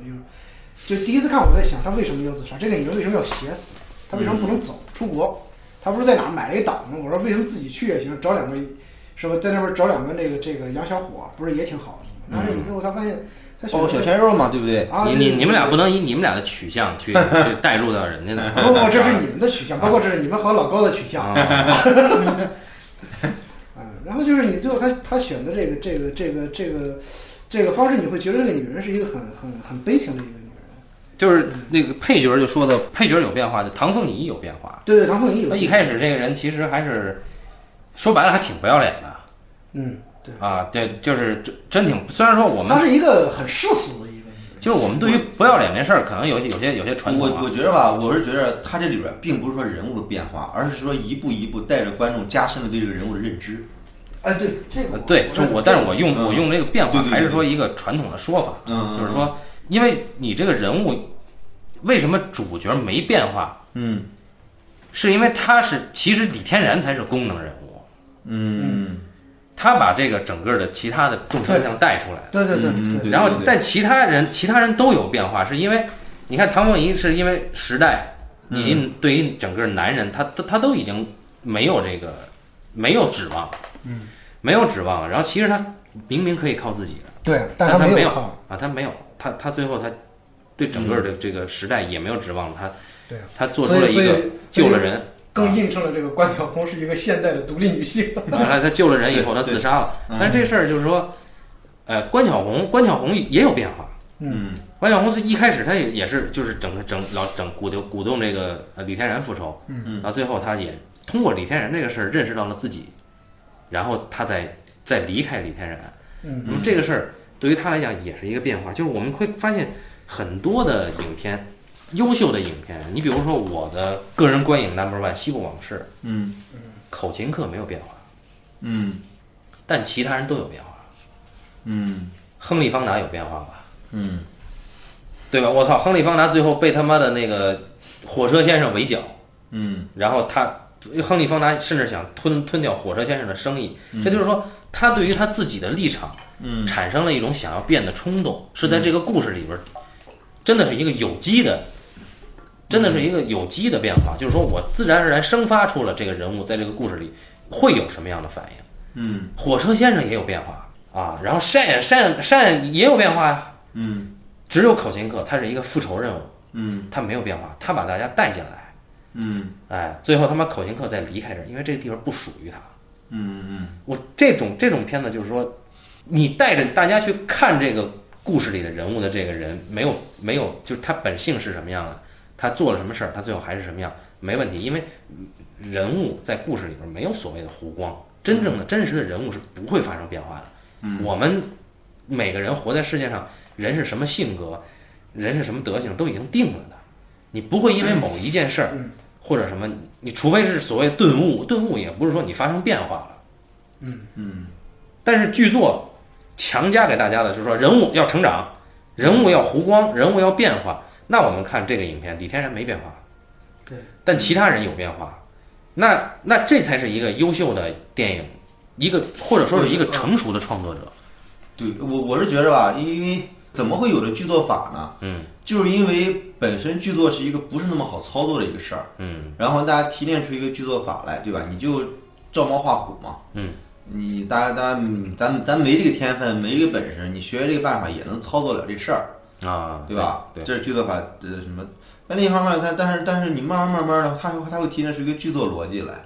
然后呢，但是又但另一方面，剧作逻辑它有可能会会会和你本来的生活逻辑脱离。嗯那么为什么说《药神》这样的电影，在我们看来会觉得这个电影很差呢？哈，嗯就因为它完全很多，它是无视生活的逻辑本身的，它会把嗯它是把现实中一个很复杂的问题简单化了。嗯当然，它的社会意义很很很什么，就是我它本身它它让这个药降价了什么的，嗯呃不，而而且它让总理批示了，这东西都是都是都是很有很有功德的一个事情啊。当然，这是它社会意义，不是说电影本身的一个东西，嗯对吧？但是你在看姜文这个电影呢，他他这个电影里边儿，他这个人物完全是遵从，虽然这个人物非常浪漫化，非常非常飞，嗯，但是他完全是遵循了一个很简单的一个一个一个生活逻辑的，对吧？你为什么《西游记》大家这么传传承了好几百年，对吧？七十二变，我操，这东西飞极了，我操，浪漫极了。但是《西游记》里边，你像这一路上师徒几个人，他们之间这算计，他们遇到了现实中的黑暗，而且他们最后好不容易遇到佛祖取了经了，那么那里边阿难和这个迦叶还跟他要要要贿赂，就这里边这个事儿，他对现实逻辑就太，他对现实逻辑的描摹太真实了。对，啊孙悟空那么牛逼对啊， 啊，对啊，你你你看，对吧？你孙悟空那么牛，你什么事儿你都办不了，对吧？你看这边李天然，你那么牛逼吧，一下来就牛逼哄哄的，又偷刀又拿印，还把人印章盖在屁股上，那你什么事儿你都干不了。嗯，呃，你在你对吧？这这这个这个真的是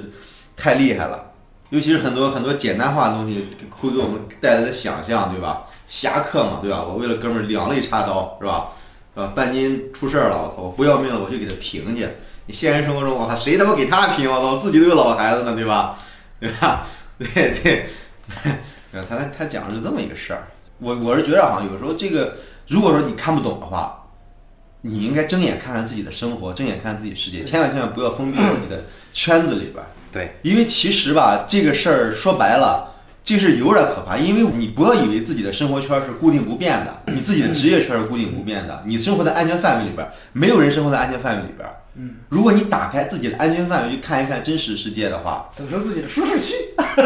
哎，对，走出自己的舒适不是这这个这个这个 不这是什么玩意儿？是正能量吗？ 哎呦我操的！呃不不不，因为你你其实你看现在的经济环境了，都瞬息万变。就你像当年东北那帮下岗工人，说下岗就下岗了，你这生活一下改变了，你也没有什么办法。如果说你其实你所有的舒适区都是你自己加加强你自己的，当然这个东西其实真的还不是说咱们自己给这电影拔高，真的是这样。你你你你看看自己的生活本来什么就什么样子，你再看电影本来是什么样子，它描写的就是你生活，你为什么接受不了它？你为什么会看不懂它呢？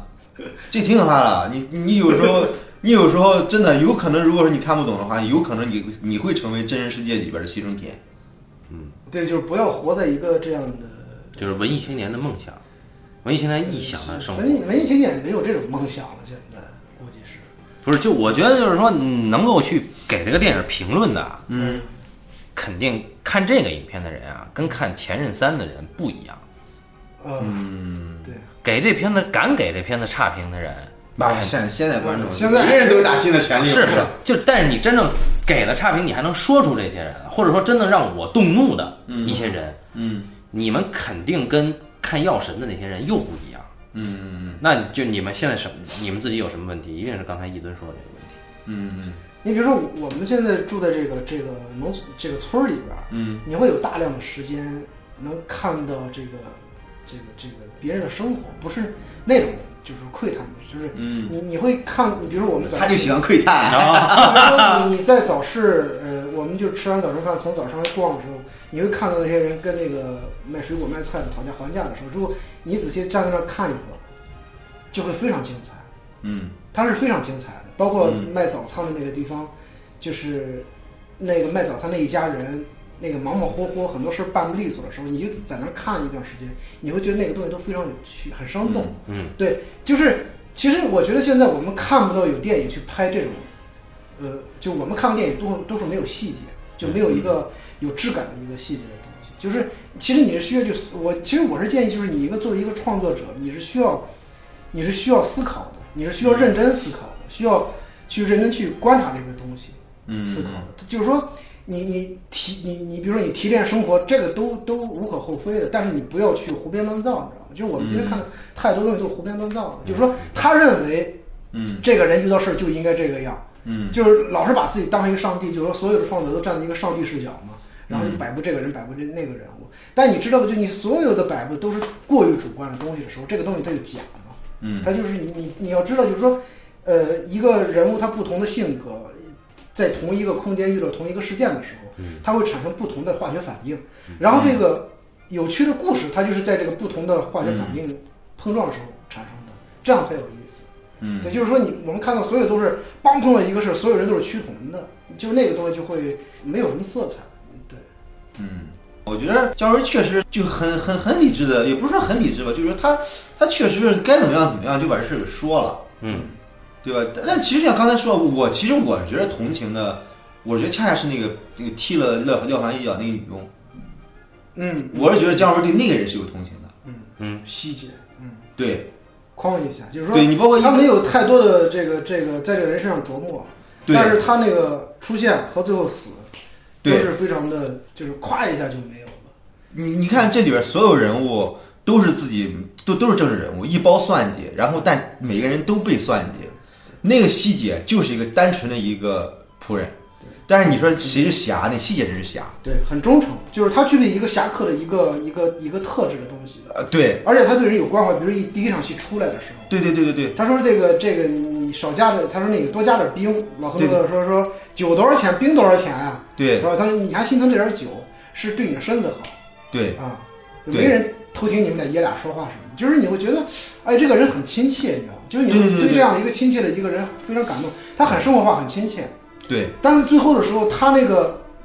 你知道，就一开始你始终认为他是一个一个仆人，嗯但最后有两场戏，第一场戏最后那个嗯，他是给加班送子弹，嗯两颗三颗子弹还是两颗子弹？三三个口三颗子弹。他说这是大道方向应，就是你觉得这个人他是一个事无巨细的一个人，你知道吗？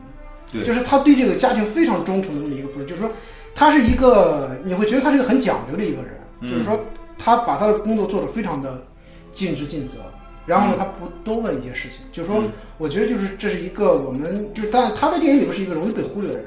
对，然后最后的时候，他那个踢廖凡的一脚，他知道会死，嗯但对于他来说那就是一个义举，其实。嗯，对嗯，所以你说要是侠客的话，真的是那个人是最具备侠客的特对质。对，他是唯一的一个侠。对对，所以所以你看以前的时候啊，姜文电影就就就是就是，尤其是很多很多就是很多很很很见地很高的一些呃影评家了或者怎么，会会指陈出姜文一个问题，就是说姜文缺乏一股悲天悯人的一股情怀。悲天悯人，对，啊，然后你比如说拿侯孝贤比，那你肯定你要跟侯孝贤比，那全世界没有几个导演。 也不能这么说啊，也也不能这么说，还是有不少，啊是是是，那肯定你你你百分之九十九的起码要被砍掉了，是吧？那是啊， 对对对，然后这个，你比如说《子弹飞》里边，对吧？你这个太牛逼哄哄那股劲儿，但其实呢，你你反过头来想一想，就没有一股悲天悯人的情怀，当不了创作者，当不了艺术家。只不过姜文以前悲天悯人的情怀啊，他他他他他这个他他的表现方式，那以前的时候可能你只觉得他在关注自己，嗯，对吧？但是你看这里边这个希姐这个人物呢，你确实以前没有出现过这么一个人物，对吧？你你我觉得嗯哎，对啊，你其实能看出他他的这个这个叫什么骨子里边就有东是西来，就是你看这个电影里边，我我还是我我我，因为他整个他的这六部电影，我最喜欢的是那个那个《太阳照常升起》嘛，对，嗯然后然后这个算是算是算是第二部了，就是就是，嗯，我觉得他真的是很会很会拍，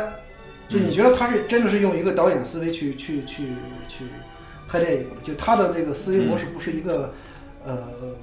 文本就文学性的，它是一个空间性的，就是他是用空间去拍电影的。嗯对，然后，然后它里边就我我特别的动，就是觉得他讲的特别好一场戏嘛，就是那嗯个，那个那个呃，李天然给给关晓红送辆自行车来的时候，嗯最后把自行车留下，把那个帽子留下，嗯爬到屋顶上要走，然后关晓红说说你站着，嗯抬起手来，转过来，嗯把手放平，嗯我送你这大褂儿，你有时间来取。嗯，就是你你知道我操，就是就这个就这个一下，你就证明了，就是说这个男人在这个女人心里边其实很重要，因为嗯他都不需要上身去量，他只要看一眼，单眼看一眼就知道他的尺寸。嗯这不是说明这个裁缝有多么多么多么厉害的这个这个这个这个技术啊，而是说明这个这个女人在这个男人身上有多么用心。其实是，嗯就他用这个这么一场戏来交代两个人的情感，嗯我操，我觉得就太感人了。没有，我觉得那场戏就是一个这个裁缝的技术，就是我觉得是一个情感的一个、一个一个东西，就是他他是在用这样的一个方式来讲情感的，但是他情感是后边那句很打动我，嗯，他情感说我不能白要你的自行车，这句话很重要，就是他他远观这个男的这个尺寸这个，他确实有这个技术啊，肯定是有这个技术，因然后为我知道那个过去老裁缝他们有时候是看镜子来量量量量身的，嗯，就是让那个客户对着镜子，嗯他看着镜子来量这个量这个客户的这个。啊，不直接触碰碰，对他，他就是，比如说过去那个英国那种皇家做西服的，嗯他们是不能碰不碰这个客户身体的，啊，就那种老裁缝是非常厉害的，对对对。啊，就是因为这个，就是说你他你既然是全京城最有名的裁缝店，那肯定是技术有的。嗯然后这个这里边他就有有那个东西，说我你就你说那个，比如说我不能白要你东西。啊，这句话是是然后呢，他你看这句话特别牛逼，我觉得他化解了什么？他化解了一个直接性，他化解就是我也相中你了那么一个直接的东西，嗯，就他为他给他做一个白大褂找了一个借口，但是你知道，我不用去量你的身体，我就看一眼，给你量这个白大褂的话，隔着这么远这个距离，然后它里边有情的这个东西，它除了技术本身，它有一个情的东西在里边嗯，啊、你看啊，就是就后来又在那个钟楼上，就就就是俩人俩人在钟楼上那个空间里有这个戏谑，我觉得特别的。我我还我还不是还发朋友圈了吗？就是说这个，就少年时候你喜欢一个女孩的话，你因为你自己有个私密的空间嘛，对对把女孩带到自己的私密空间了。对，跟这女孩吹牛逼啊，对啊，你对，你像马米兰跟马小军在那个屋里边儿，对吧？他他跟人吹牛逼，就说你在少年时候那时候就是对情欲发展你你起来看，你看那场戏特别有意思，就是说，他第一场戏，他用那个手弹那个东啊西，就是在他那个房间里边，刚到北平，嗯他弹那个硬币打他那个灯绳，嗯啪很准。嗯第二次是拿那个冰块儿嗯，刺杀那个谁，廖凡，对廖凡。然后第三次在那个钟楼里边，他怎么都弹不到，嗯，武功这么高怎么弹不到？反而钟意一枪就把那个给对对对就对，是那太好那个了来影视这两个人的当时的这种心理状态，我操，就是那个少年的嗯对对对少年那种慌张什么的，对对嗯你觉得，哎呦我操，真他妈会讲这里边我觉讲得，太真的是太就是他他不是说我就是为了拍一个浪漫的起这个嗯这个东西，就是说你看，我觉得他这种方式才是真正的浪漫，你知道吗？对对对对就是过去对对很多人的浪漫就是说啊光线呀怎么怎么着拍那种浪漫感，但是不是我操，就是你要拍那个浪漫的心理，对，就这个东西我觉得还是很，嗯，就是姜文很懂这个东西。啊。但是真的是太牛了，就是他这个对吧？你年纪大了之后，你要把一个女孩带到一个私密空间里边儿，要不然你不想我这事儿啊，了，这对不吧是这？不是性这个性侵吗？这这不不是是 me too 吗？这不叫对吧？性侵张文对吧？你是张文了嘛，对吧？但是就对吧？然后你看这个这个姜文电影里边，就就是这个东西，就那时候有情欲，但是没有发展到性欲那个阶段，是吧？对就那种那种感觉，真的让你觉得特别特干别净，好，特别干净啊，，太干净了，真的太好了。对，对吧？姜文再把这个感觉拍出来，你看人家都五十五了，这岁数了，但人还是少年，他才能拍得出啊，来。对啊，就是对啊，姜文确实有那个孩子气，刚才我们也说了，对对对对对你说对你知道有孩子气的导演其实很少嘛，对啊，对不对？对就啊姜文确实有那个孩子气的东西，对吧？但有一方有孩子气，另一方对成人世界的了解又他妈这么透彻，这么黑，哎呀，你这个真太了不起了。就是像它里边讲那种江湖道的东西啊，我觉得讲的特别好，就是通对过啊这两个人对话，这么一桌子人吃饭这个对话，嗯啊，就来讲这个人成人世界的这种心机的东西，啊，这话里有话，你事儿又不能直说，面儿上不能说，不能撕破脸。就是一开始那场戏嘛，就说这个这个这个这个老蓝，你送我这么贵重礼物，嗯然嗯后你说个什么事儿，我帮你帮你办个事儿。哎不说这个然后不说这个我说这个，不说这个。哎，你帮我杀个人 吧，然后杀谁呀、啊根本你杀他干嘛呀？杀他干嘛？就是你看，就是就是我我记得就是我十六岁刚入社会的时候，就是你会经常会听到这样的对话。嗯嗯，就是说所有人其实都都是都都知道怎么回事，但所有人都在那儿都都都在那儿就假仗义，就是那个那个劲儿挺逗的，你知道吗？就那天我我第一次看那场戏的时候，我觉得哎呦好亲切， 我说这个东西你是经常见啊，的，这个东西现在天天发生。啊，说说，哎，我送你吧。哎，不用不用，不用哎，我送你吧，要不然你不认识。我送你吧，送你吧。嗯，啊，那我先回去了啊。啊，一般就是这个啊，这个这个很很低级的一种江湖。啊 对吧？这这样然后 有吃饭的时候我来吧，我来吧，我来吧，哎，对，不是不是，我我是觉得这这这个很，就是说很很多观众觉得这里边词儿是说不说人话，不正常说话。我操，这哎我觉得这这啊个是是说正常这这词儿，对这个词儿，其实我还是第二刷的时候，我还做了一些记录的。这词儿吧，就是姜文在在在这个对白里边儿，嗯其实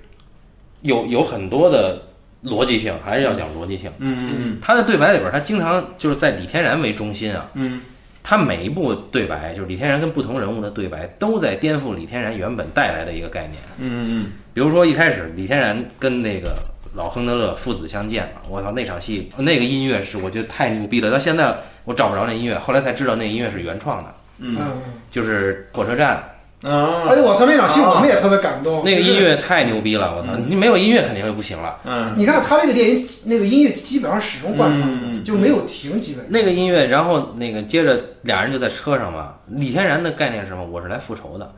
但是老亨德勒说你是来送死的，嗯这句这句话紧怼着上一句说出来，我操，真他妈有劲儿！这个东西、嗯这个对台词对，然后颠覆了一个概念。对然后接着我们看那个李天然，我忘了是李天然跟谁啊？就是他说，呃，我是个战士，我不是胆小鬼，嗯这是李天然自己说的。嗯但后边紧接着他自己说，我其实就是一个胆小鬼，就嗯但不是不是当一场啊，是后边他在跟那个巧红对话的时候，嗯又是一个概念的概念的颠覆。嗯然后很有趣的一点就是，我们为什么说这事儿就没出东城呢？就是因为整整个那一片儿全在我们家楼下附近。嗯，那个，你看李那个李天然被剪的 北京桥，北银桥对吧？啊啊，那个蓝蓝清风住的那个地方嗯啊，啊，因为他是从南池子往北折的嗯啊。过去我上上大学本科的时候，我天天骑车那么走，嗯从那个呃北海走景山后街，然后从再从景山后街走皇城根儿，嗯再往北就到了东城这个就是南锣鼓巷这一块儿。然后他有一句对白，他跟他爹说：“说我们应该，您不是要要走法律途径吗？嗯那我现在应该去帽儿胡同警察局啊！”嗯，啊，这个彭于晏这个非常不标准的北京话。嗯然后亨德勒说：“警察局在东棉花胡同，东棉花胡同是中戏是在东棉花胡同，啊，它就包括东四十条，它那个抽鸦片那个地方。”嗯就是东四十条，整个这一片儿，哎，那会儿讲这个东富西贵，嗯，南贫北贱，就是说操，咱们都属于贱的 啊，住北不是，边那是北京的事儿了，我们是你河北啊这了。你这个不是北，北啊北过去北指的是海淀，海淀人，啊，对对对，现在海淀是西，哎那那那会儿北指的是就是西城和东城的北边儿叫北，啊，哎啊，然后南贫指的是你过了宣武门往南是哪儿？是我我从小长大的地方是天桥，嗯那都是下九流住的地方，嗯哎，这是妓女住的地方，八大胡同。嗯大石头那边那是在宣武门大街往南，嗯那就那就叫南城了啊，嗯啊。然后以以永定门为界，出了二环就出了北京城了，嗯哎，然后这个叫南贫，然后西贵一般达官贵人住在西城，嗯有钱人住东城，啊哎，然后这是内城啊，然后内城再往里是皇城，哎，啊，所以就是，呃，就是讲的都是二环里的，为对讲的一定是二环里的事儿。然后姜文的那个《阳光灿烂的日子》是在哪儿拍的呢？就在张自忠路的那个地铁站，你出了西北口就是不，他这外景地就是在那儿拍的，段祺瑞执政府啊。哦，直接在那里边拍对对的，对，啊，当时拍的时候是外景地是在北京啊，借借了景景儿，但是好多景儿是在那里拍的啊，啊，那就在那个都呃张自忠路。那张自忠路，我操，那张将军牺牲的地方，我以为你不来了呢，哎，嘿嘿这就是张自忠路啊。哎，我特别喜欢那个张将军，但最后哎呀，在车里边等人的时候，一直用那个舌头舔那嘴唇。哎，就显显得特猥琐。张张将军一开始在车里边显得很猥琐，对，你知道，你知道吗？其实对他那个用舌头舔的嘴唇是一个紧张的一个表现，是就是他要缓解他那个紧张情绪。然后哥们儿出去以后回身敬一个礼，我操，一下这人就变了。对对啊！我操，太他妈牛逼了！我操，这个亨德勒跟跟蓝清风嗯两个人对话的时候，嗯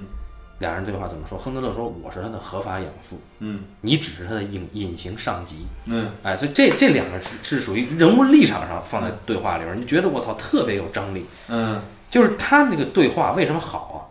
他是话剧的对话，就是说你这个对话说出来，每一句话顶着前一句话说出来，就对极其过瘾。当然，他也有他恶趣味啊。你比如说对这肾这事儿，这个协和医院这个事儿，我操，协和医院那个那个，现在你大家也能看到协和医院旧址一模一样啊。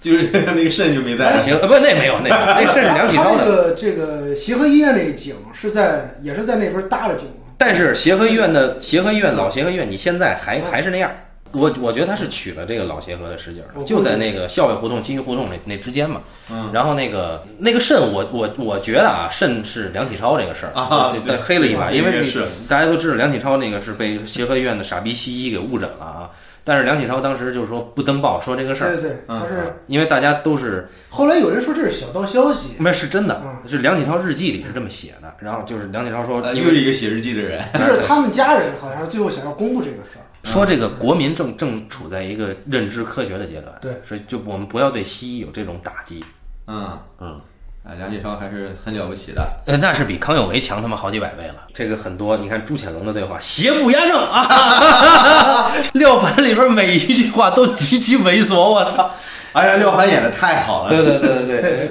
对。 然后你再看这个这个这个美国的毛驴儿跟日军的坦克这个对话，啊太牛逼了，我操！哎，这这两个人这个这种两个国家之间在中国领土上的这个寸土必争的这个 啊，就是这个这种隐喻啊，我操，嗯在这对话里边儿，然后你接着你看，哎，打打完针就到了小青年最喜欢的那个，是吧？嗯哎，那彭于晏说：“我他妈早晚早晚彭彭于晏喜欢的对话是我早晚要好好收拾他们， 哎，我早晚要报仇，嗯但是是早还是晚呢？对吧？就是他这句话其实就带着他，他是一个实际上是一个顶不住复仇压力的这么一个小孩儿，对对，对，因为对，其其实就是你知道，就是说什么人才会说以后呢？就是说孩子才会说，嗯说以后怎么怎么将来我挣钱了，爸，我带你出去，怎么怎么着 啊？啊？对，对对对，哎是，吗？我现在也说，将来我挣钱了， 多体面的小伙子是吧？嗯多体面的大姑娘，那啊，这这到这个大姑娘到这个小伙子这个台词到最后用的时候，我是哭了的嗯，啊，就到最后那啊，个对，最后的时候我真是就是对，最后那句的时候，他好像是啊，他是不是摸了那个李天然的脸说的呢？好好像是整了整他的衣啊，襟，对对，整场一击，因为我是操，他最后那给做的那场我真嗯是就是我没哭出来，但是你会有那个热泪盈眶那感觉，就嗯一直在那儿。你看，你怎么长得像那么像我师姐？你今天是不是看谁长得都像你师姐？ 我操！呃，这句话就有点像看电影了嘛，你光在那儿记吧，啊，这就我二刷的时候啊啊，这这句话也有点像那个《阳光灿烂的日子》是吧？嗯，说说就就认识一下对吧？ 得了吧，小毛孩儿啊，嗯对吧？这这种，反正哎，如此这个对话还是很多的啊。嗯然后这个确实是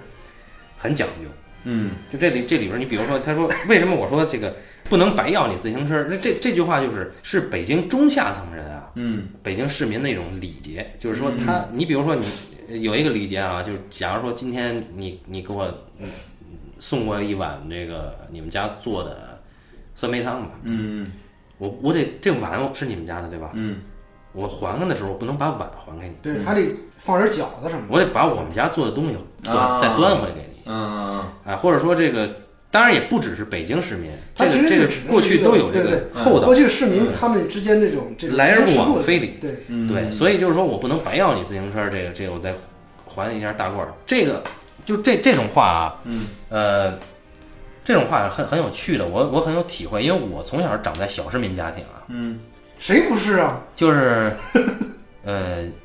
有你有些人他是拿这种话真的作为人生指标的啊，就比如说，比如说你今天给我出了份子钱，然后明天赶紧还你，赶紧还你。他是老想把这事儿还了，老把人情还了，但他不不他不讲人情，这是小市民家庭里的。哎嗯但关巧红说这话不是为了我收你自行车是不能白要你自行车，嗯我我其实是想再见到你。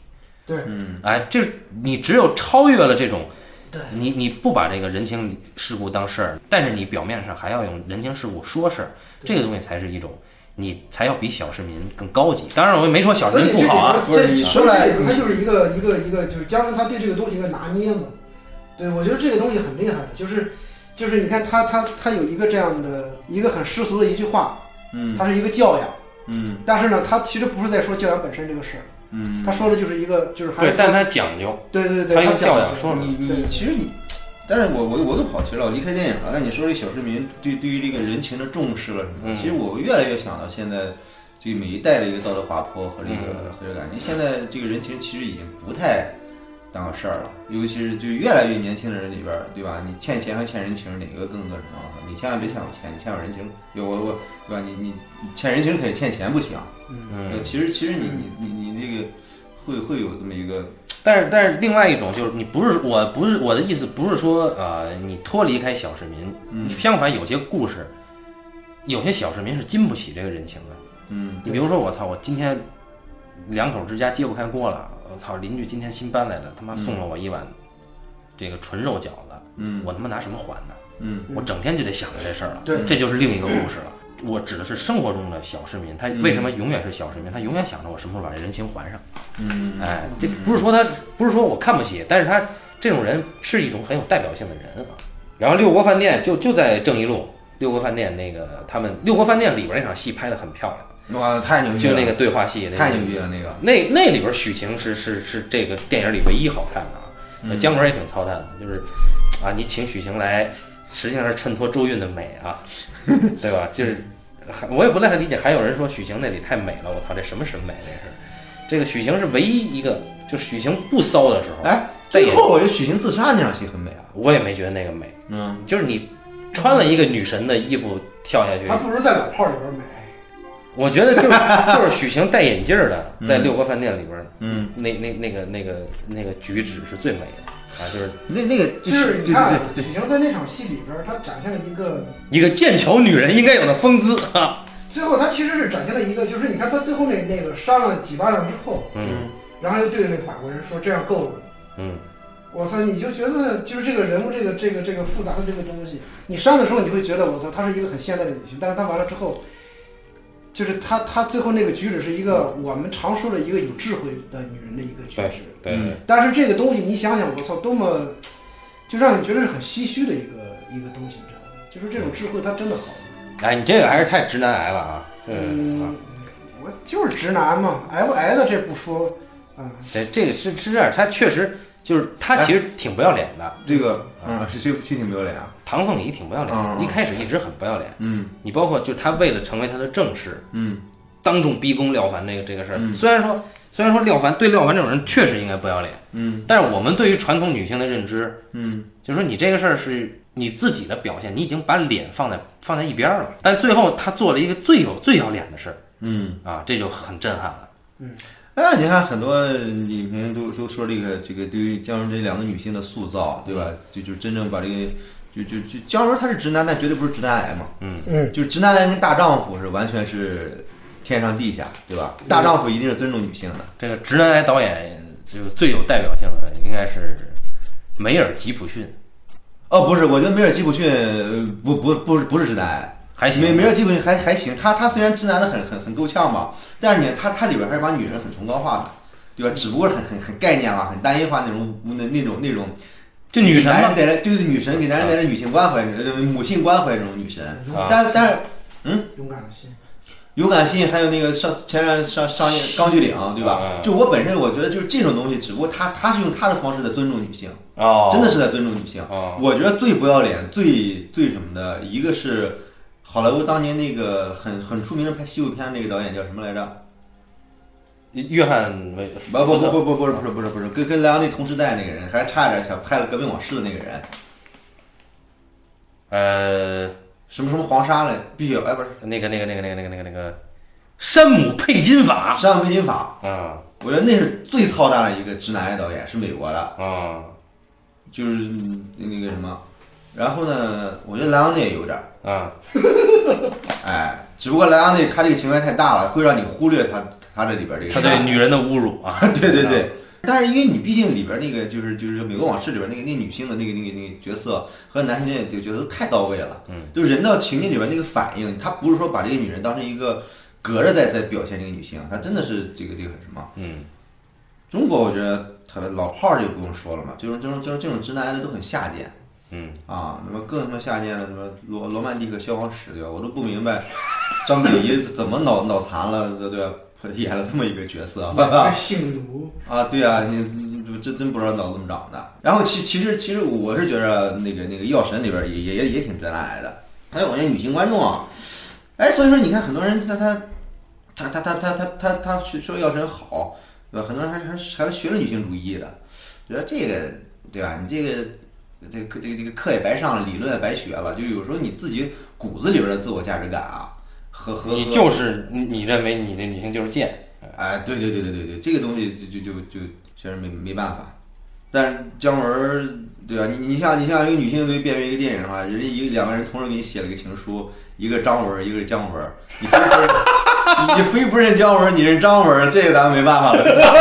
但是生活中就是张文很多啊，就是当然张文很多，但你非这呃我我我绝对不说那那那那那些那些指控姜文儿性就性骚扰那那些女性，我绝对不是攻攻击他们，嗯我说你自己对于这样的渣男，你你这对吧？咱咱咱长点脑子，咱尽量有点辨别力，对吧？哎，我 多看姜文我儿电影。我们这个行业里边还是张文多啊，啊，那肯定的，肯定的。就是也是还有很啊多我觉得这个张文这种角色在哪个行业都是，呃对，但是但我们行业比较比较出名就是嘛伪。君子其实其实各个行业都都很恶心，对嗯呃，不是说就影视行业恶心，但是影视行业是就把我们的恶心暴露出来而已。对 对对 对，其实你其他行业还这不么如一看影视影行业还是对干净的哎，啊对对对对对，嗯这个你看像也也有很多女性啊，就是你比如大学哎也很倡导女性主义，嗯但是呢干的也是就是 主动献身张文的事儿，这这在我们行业啊，嗯这就不说了啊。嗯，但是你看这个在还是六国饭店里边儿，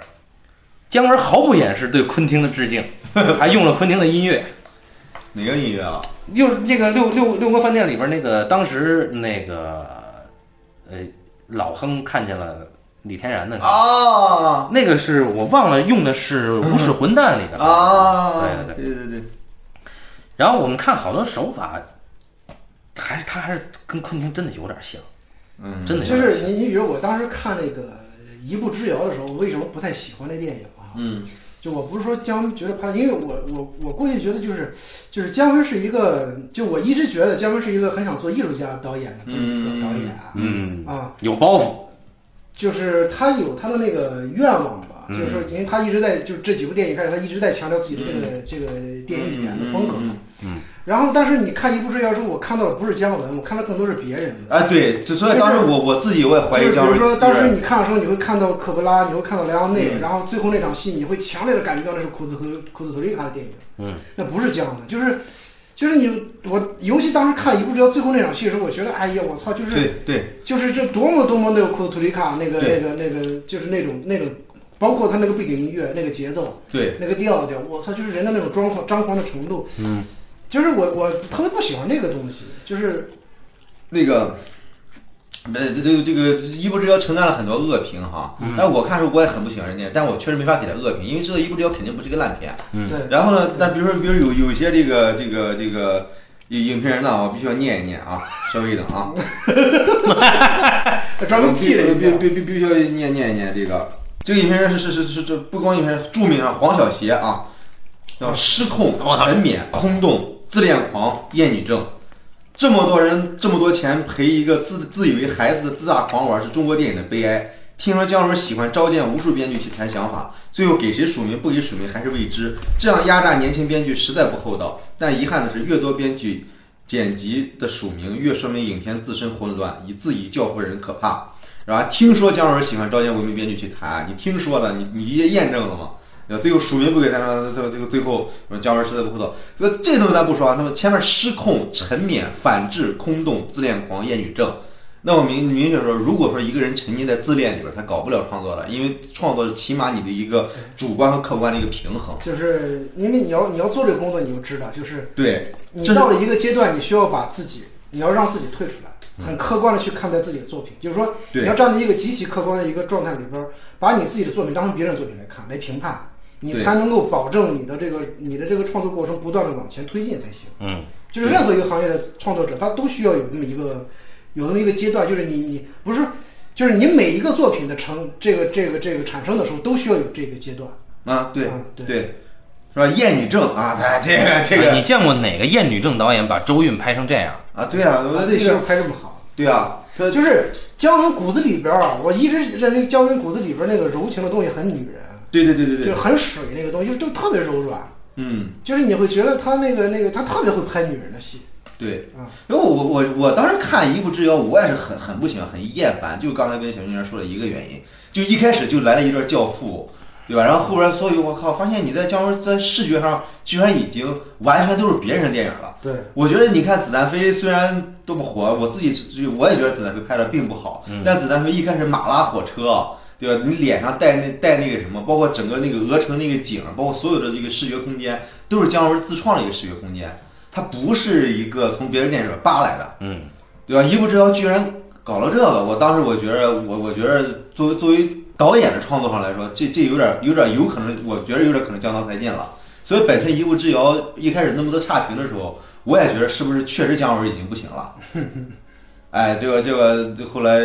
这个后来一看发现，我操，完全不是这样。通过以前的时候，我只觉得姜文牛逼，但没没成为姜粉儿。我我看这个一部这个《邪不压正》，我真的挺粉儿他了。我之前并不喜欢姜文儿，嗯也也有朋友那个留言就说说他是姜文粉儿，我我觉得这个《邪不压正》我看完了以后，我说粉儿不粉儿放一边儿，这片子不、不应该有差评的。嗯一步一步之遥，我是有点反感的，嗯一步之遥我是有点反感的。然后、嗯呃，我当时这个片子的时候，我一开始听人说，我说我操，这个恶评如潮，嗯我说那是不是比一步之遥还差？嗯我就有点犹豫，但是我还是跟我媳妇儿一块儿，就是把孩子扔家，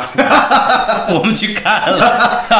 然后哎，这这还是值的，很值的。嗯，对对对，尤其是那个呃我们共识就是这片子其实比《让子弹飞》强不少。那肯定太多了，哎，这肯定这个档次是这这肯定是三部曲里边最好的一个。个，太这太还是三部曲啊？北北北洋三部曲，民国三部曲啊，哦，啊就子弹飞是一个你觉得太没有，啊，对呀、对对，它太平庸了那个电影。对呀、太太直接了。而且你像，你而且很容易，对吧？对，很多很多这个影评家啦、知识分子都不喜欢这个电影，很因为这里边确实是你感觉到姜文很自大。而且你感觉到他在炫耀自己能硬起来，哎，对对对对对对，就这个地方让让你很不爽。但是呃，当当然我们这看这个邪不压正，还是这里边还是他还是很厚重的，有一种情感在里边。对，对对对，就是我对当时本能的那个去就被感动了，就是真的是从火车站开始，他那段对，一直就是回那家那那场戏，就是那个火车往前走那个背影。就回回到整个对北那个背北影平城的这个就就是我们俩看的时候就说，嗯我说这个这场，对哎，太这场牛戏了。真漂亮，就是那个火车往前就缓慢的走的时候，那个人的那个背带着柠檬的背影，对因为因为我我这个点跟跟你们不一样，是因为啊是因为我他他这个发生的地方离我太近了啊，而且我每原来每天都这么走，嗯，呃，而且我确实在关注一些就是民国北北京的一些旧文人写的东西，嗯，比如金寿申先生他们写的东西，嗯，我操，我就觉得姜文儿一个唐山人。嗯能这么爱北京，把北京拍成这样，我我当时当时我是哭了，就当时第一遍看的时候，看到整个北平城那个感觉，我是哭了的，因为我操，我没想到能能这样还原出来一个北平，我就这个故事怎么样，我当时已经无所谓了。哎，就是就是你你你之前会见过这种这种北京城吗，就是说我好像这种北京城很早就不存在了吧？这是这样的，你能从现在，你能从一些嗯，呃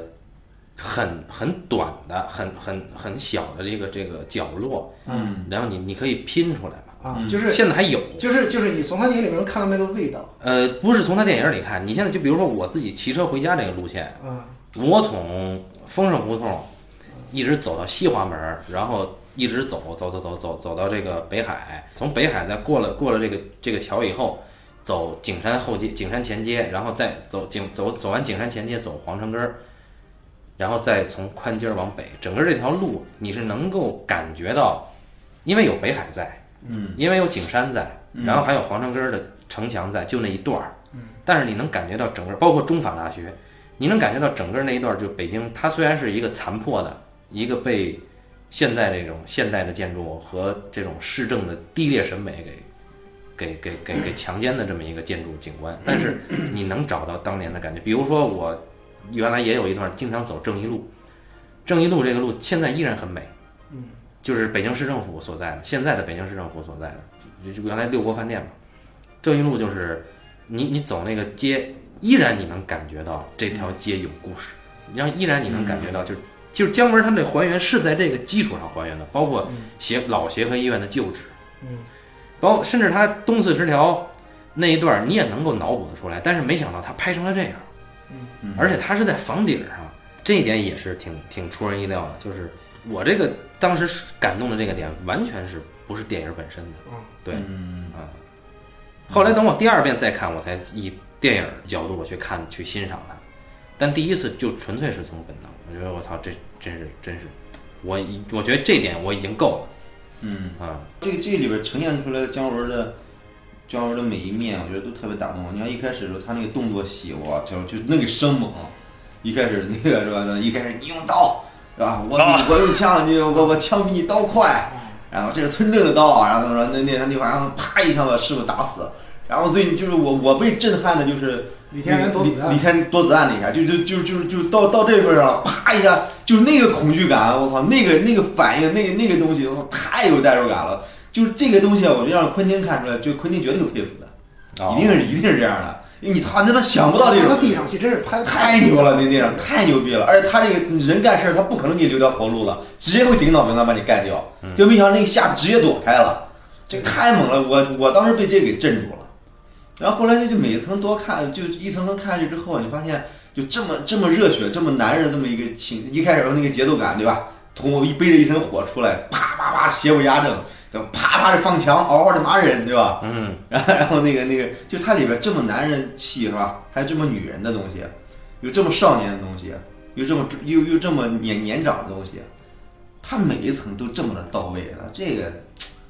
这这这这个这这真的是太了不起，而且我我我觉得这个电影它依然是一个商业电影，绝对是百分之百的一个商业电影，它不是一个艺术片。嗯，对，但但是它像当年的《西部往事》一样，《西部往事》《美国往事》出来的时候都是很多恶评，然后呢观众也不认，对对，这么多年之后成为了经典。但是因为它它确实是在商业电影语言系统里边儿做了一点儿高级的东西，嗯，啊，就就是你看我我看的时候就觉得，我第一次看的时候，我觉得一个，我觉得姜文就应该拍成这样，就是说你嗯嗯呃，迪斯因为我回来之后我是看的比较早，当时我看的时候他正好送老婆孩子回家嘛，嗯然后后来他回北京，我们俩就聊的时候，他问我看那时候一顿还没看，我说姜文电影就是说水准肯定不会差，嗯对，但是就是就是我还现在那那时候我第一遍看完之后，我说我我说不清楚很多东西，那个时候真的是那个那个心情很、看的很压抑嘛，就是你、嗯你看，因为我我是对我是对那个东西很感兴趣，他那个里边那种比较沉郁的那个情感那东西比较感兴趣，嗯其实嗯所以说那个是我的嗨点，对。然后呢，这这次啊，呃，嗯您说您说，我这次看完之后，其实对我一个很大的启发，你知道吗？这是我觉得美术特别好，嗯对，就是姜文的美术确实特别好，而且这里边姜文有极高的一个一个一个就是美学审美，他每一场戏的这个这个美术设置啊，它不是一个就为了还原那个东西，嗯，就是就是姜文很知道他这个美术这个东西设计出来之后呢，放在这儿很准确的来映射这个人物处境的。嗯就这个东西是很厉害的，你知道吗？就是说，我们看很多这个导演拍电影，他是要求美术，因为我咱们就是这个行业里边也都知道，就很多这个行业里边的美术其实都是属都是属于一个道具师傅嘛，嗯，他没有自己的一个、嗯一个主要的一个审美，就是说等于是导演让你做什么做什么，基本上都是做一个导演说我要这个，你要要这个，基本上当然要一个十，你能做到八就算很牛逼的了，嗯基本可能顶顶多一般人也就做过五六了，对吧？嗯嗯然后其实你会发现这里边就是说它的一个高度的一个统一性，嗯，就是嗯就是你最后出来之后，就所有的场景的再现，人物只要放进去之后，你就觉得是对的，嗯你觉得是对的，这个是嗯挺、嗯，挺挺挺什么的，其实是它不是场景对，而是整个情境是对的，嗯就每一场戏它它。它镜头扫过了所有的那个那个景，包括那个背景的颜色什么的。就那天我跟一吨在聊，我说你看，它里边所有男人的戏，几乎都是一个重的背景，嗯几乎都是重的比，你很少看到会阳光明媚的。但是所有女人出现的时候，那个光线特别柔和，都是那种非常暧昧的光线，就是而且里边所有周韵的戏都是一个大仰角，嗯，对吧？都是仰角，就没有那种俯视的那种周韵的那个，全是大仰角。就是他们每一个人物出现的时候，那个情景设置、那个颜色什么的，然后那个那个那个整个背景那个那个那个构图，你都会觉得哎，都是夫妻。你再看看陈凯歌拍陈红，所以说那天我就说，我说这个真是学习的，以后我们要自己在哎做做的时候，要要要要要特别注意这个这个。再说点八卦啊，因为因为因为我觉得咱在在这这个，你看咱们虽然说啊在这行业边缘，但多多少少呢能听到一点八卦，很尤其是在学校的时候啊，听到很多很多姜文的黑料啊，关于说是说是姜文人品不好啦，或者怎么着的啊，很多黑料都是我们谢飞老师在课堂上爆出来的。哎，谢飞老师，是吧？这个这个，估计当年拍《本命年》的时候被姜文给欺负了嘛，对吧？一般你你如果你作为导演，你的电影被别人导了，你肯定一辈子都不爽嘛，这个很理解很理解。啊，但是我相信啊，你在行业里边混，他妈人人都他妈都他妈一包心机，一包心眼，一包鸡贼。你他妈姜文很多人说说姜文人品不好，我觉得这个肯定很正常，很正常。你说怎么叫窥探人品，这这不好说。但是呢，你通过作品能看到一个人的内心，如果否则的话，他就对吧？你这个电影之所以被打动，你看到他他里边这种东西，哎，我觉得这个里边特别了不起，就是他，你看他他拍这女人。对吧？对吧？把自己老婆放在荧幕上，他能呈现出对这女人的敬意。嗯， 我觉得我真的很感动，你能看出一个一个导演的嗨点来，就像刚才说的，就他把女孩带到一个自己私密空间里边，他把这个东西就在在在这女孩面前手足无措的时候，就那个东西那个情感特别动人的地方，这个这个对吧？不是不是不是像那个《罗曼蒂克消亡史》里边把姜文把把把那把把张姜文把章子怡把章子怡关在地下室里边，就对开吧始？胡搞，呃，各种干他，我操，把把把他当当狗，对吧？你因为你能看出来那个导演的创作的嗨点在哪儿，就那个东西，我觉得太可怕了。我觉得你这么无阴暗的，还这么肆无忌惮地把它展现出来，我觉得我操，你这这也够够，对吧？你你觉得自己是艺术家吗？他 你看不了性虐的东西。你觉得自己是艺术家吗？你看得了你就你就你就这么这么牛逼，这么这种自以为是，这种自大，哦，对，我觉得这这这这这这可以了，对吧？但是你再看姜文这个，啊对，你看到电影里边，它是有很纯洁的东西。对对对对对对，就是这事儿吧，就说说，既然说到成尔，就成尔不是导演系之光 嘛？不是不是，我不 是他已经去被取代了啊，你取代了哈。 啊，被药神给取代 了。啊但是就是说，成尔呢，你看你能看得出来，他作品里呢，他是很喜欢《教父》或者《美国往事》这些东西的，嗯，但是呢，他只喜欢这个拍法，或者说他只喜欢这个构图和光啊哇，这线。是牛逼！ 哎，呀我也得这么。拍啊！但是呢，他喜欢不到这个东西的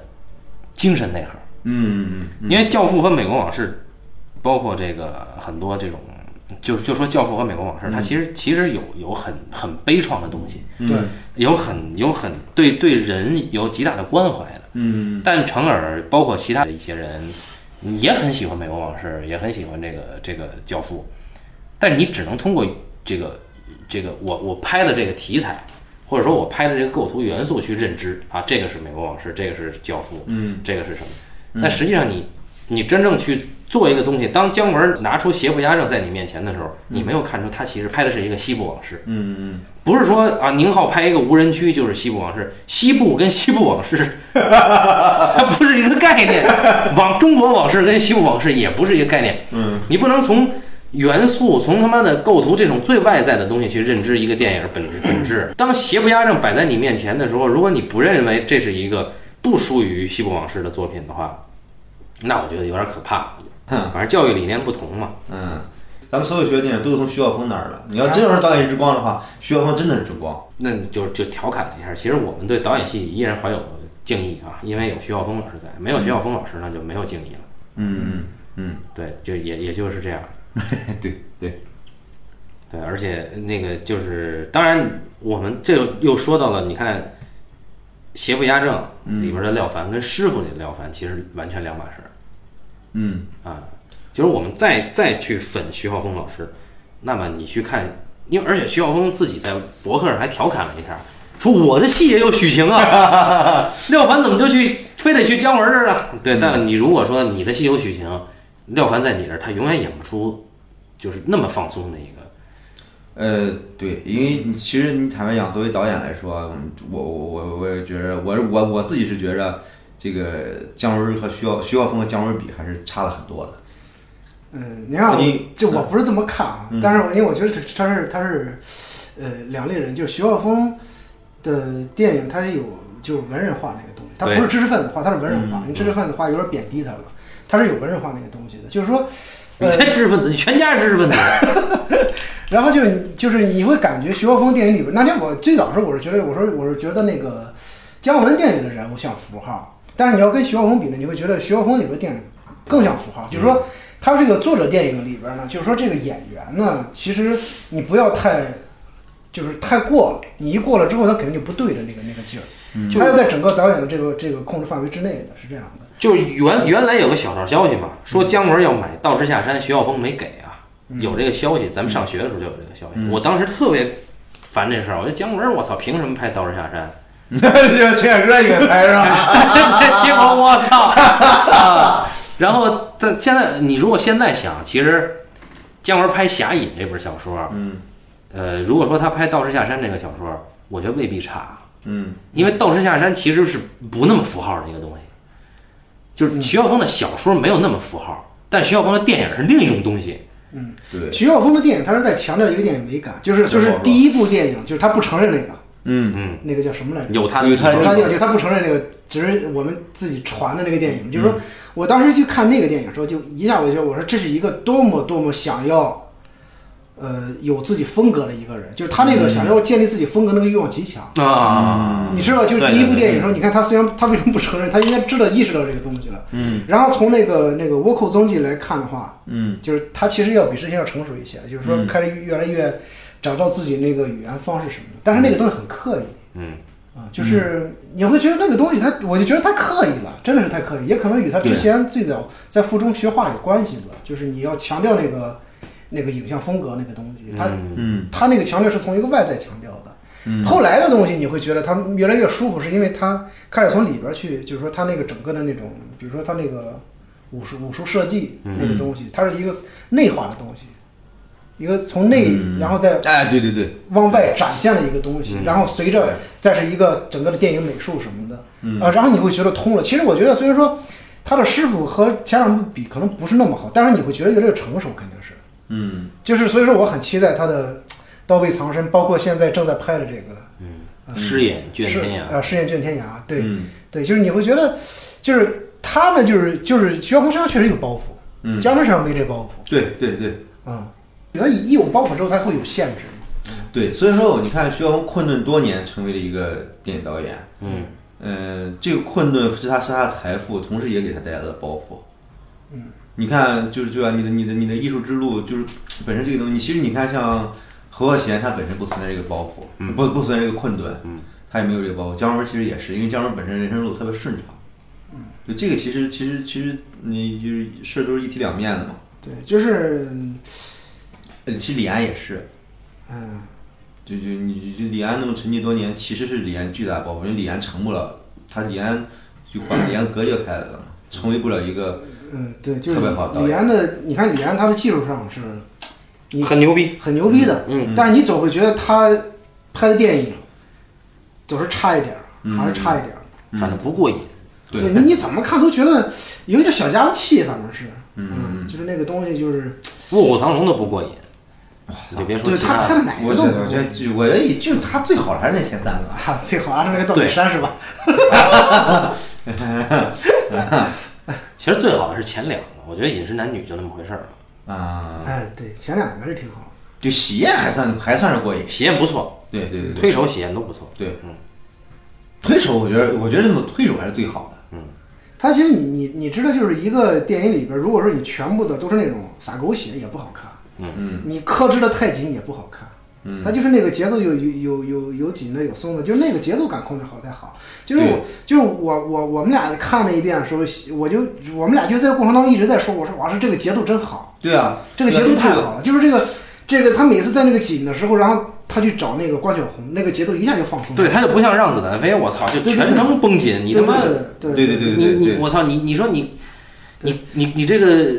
你你能持久多多长时 间？他就在证明这件事儿，我操！就是那个那个，就是那个，因为我看里边就是说，比如说他一开始特别紧的时候，叭，遇到关晓红或者遇到嗯那个、那个唐凤仪的时候，那个节奏是松、松的嘛。然后呢，但是在里边就一每次那个关晓红又总会提醒他，你要报仇，你要报仇，就在那个松散的那个节奏里边，他有一个紧的节奏出现，就是你会觉得，就那个节奏的跳跃真的是特别好。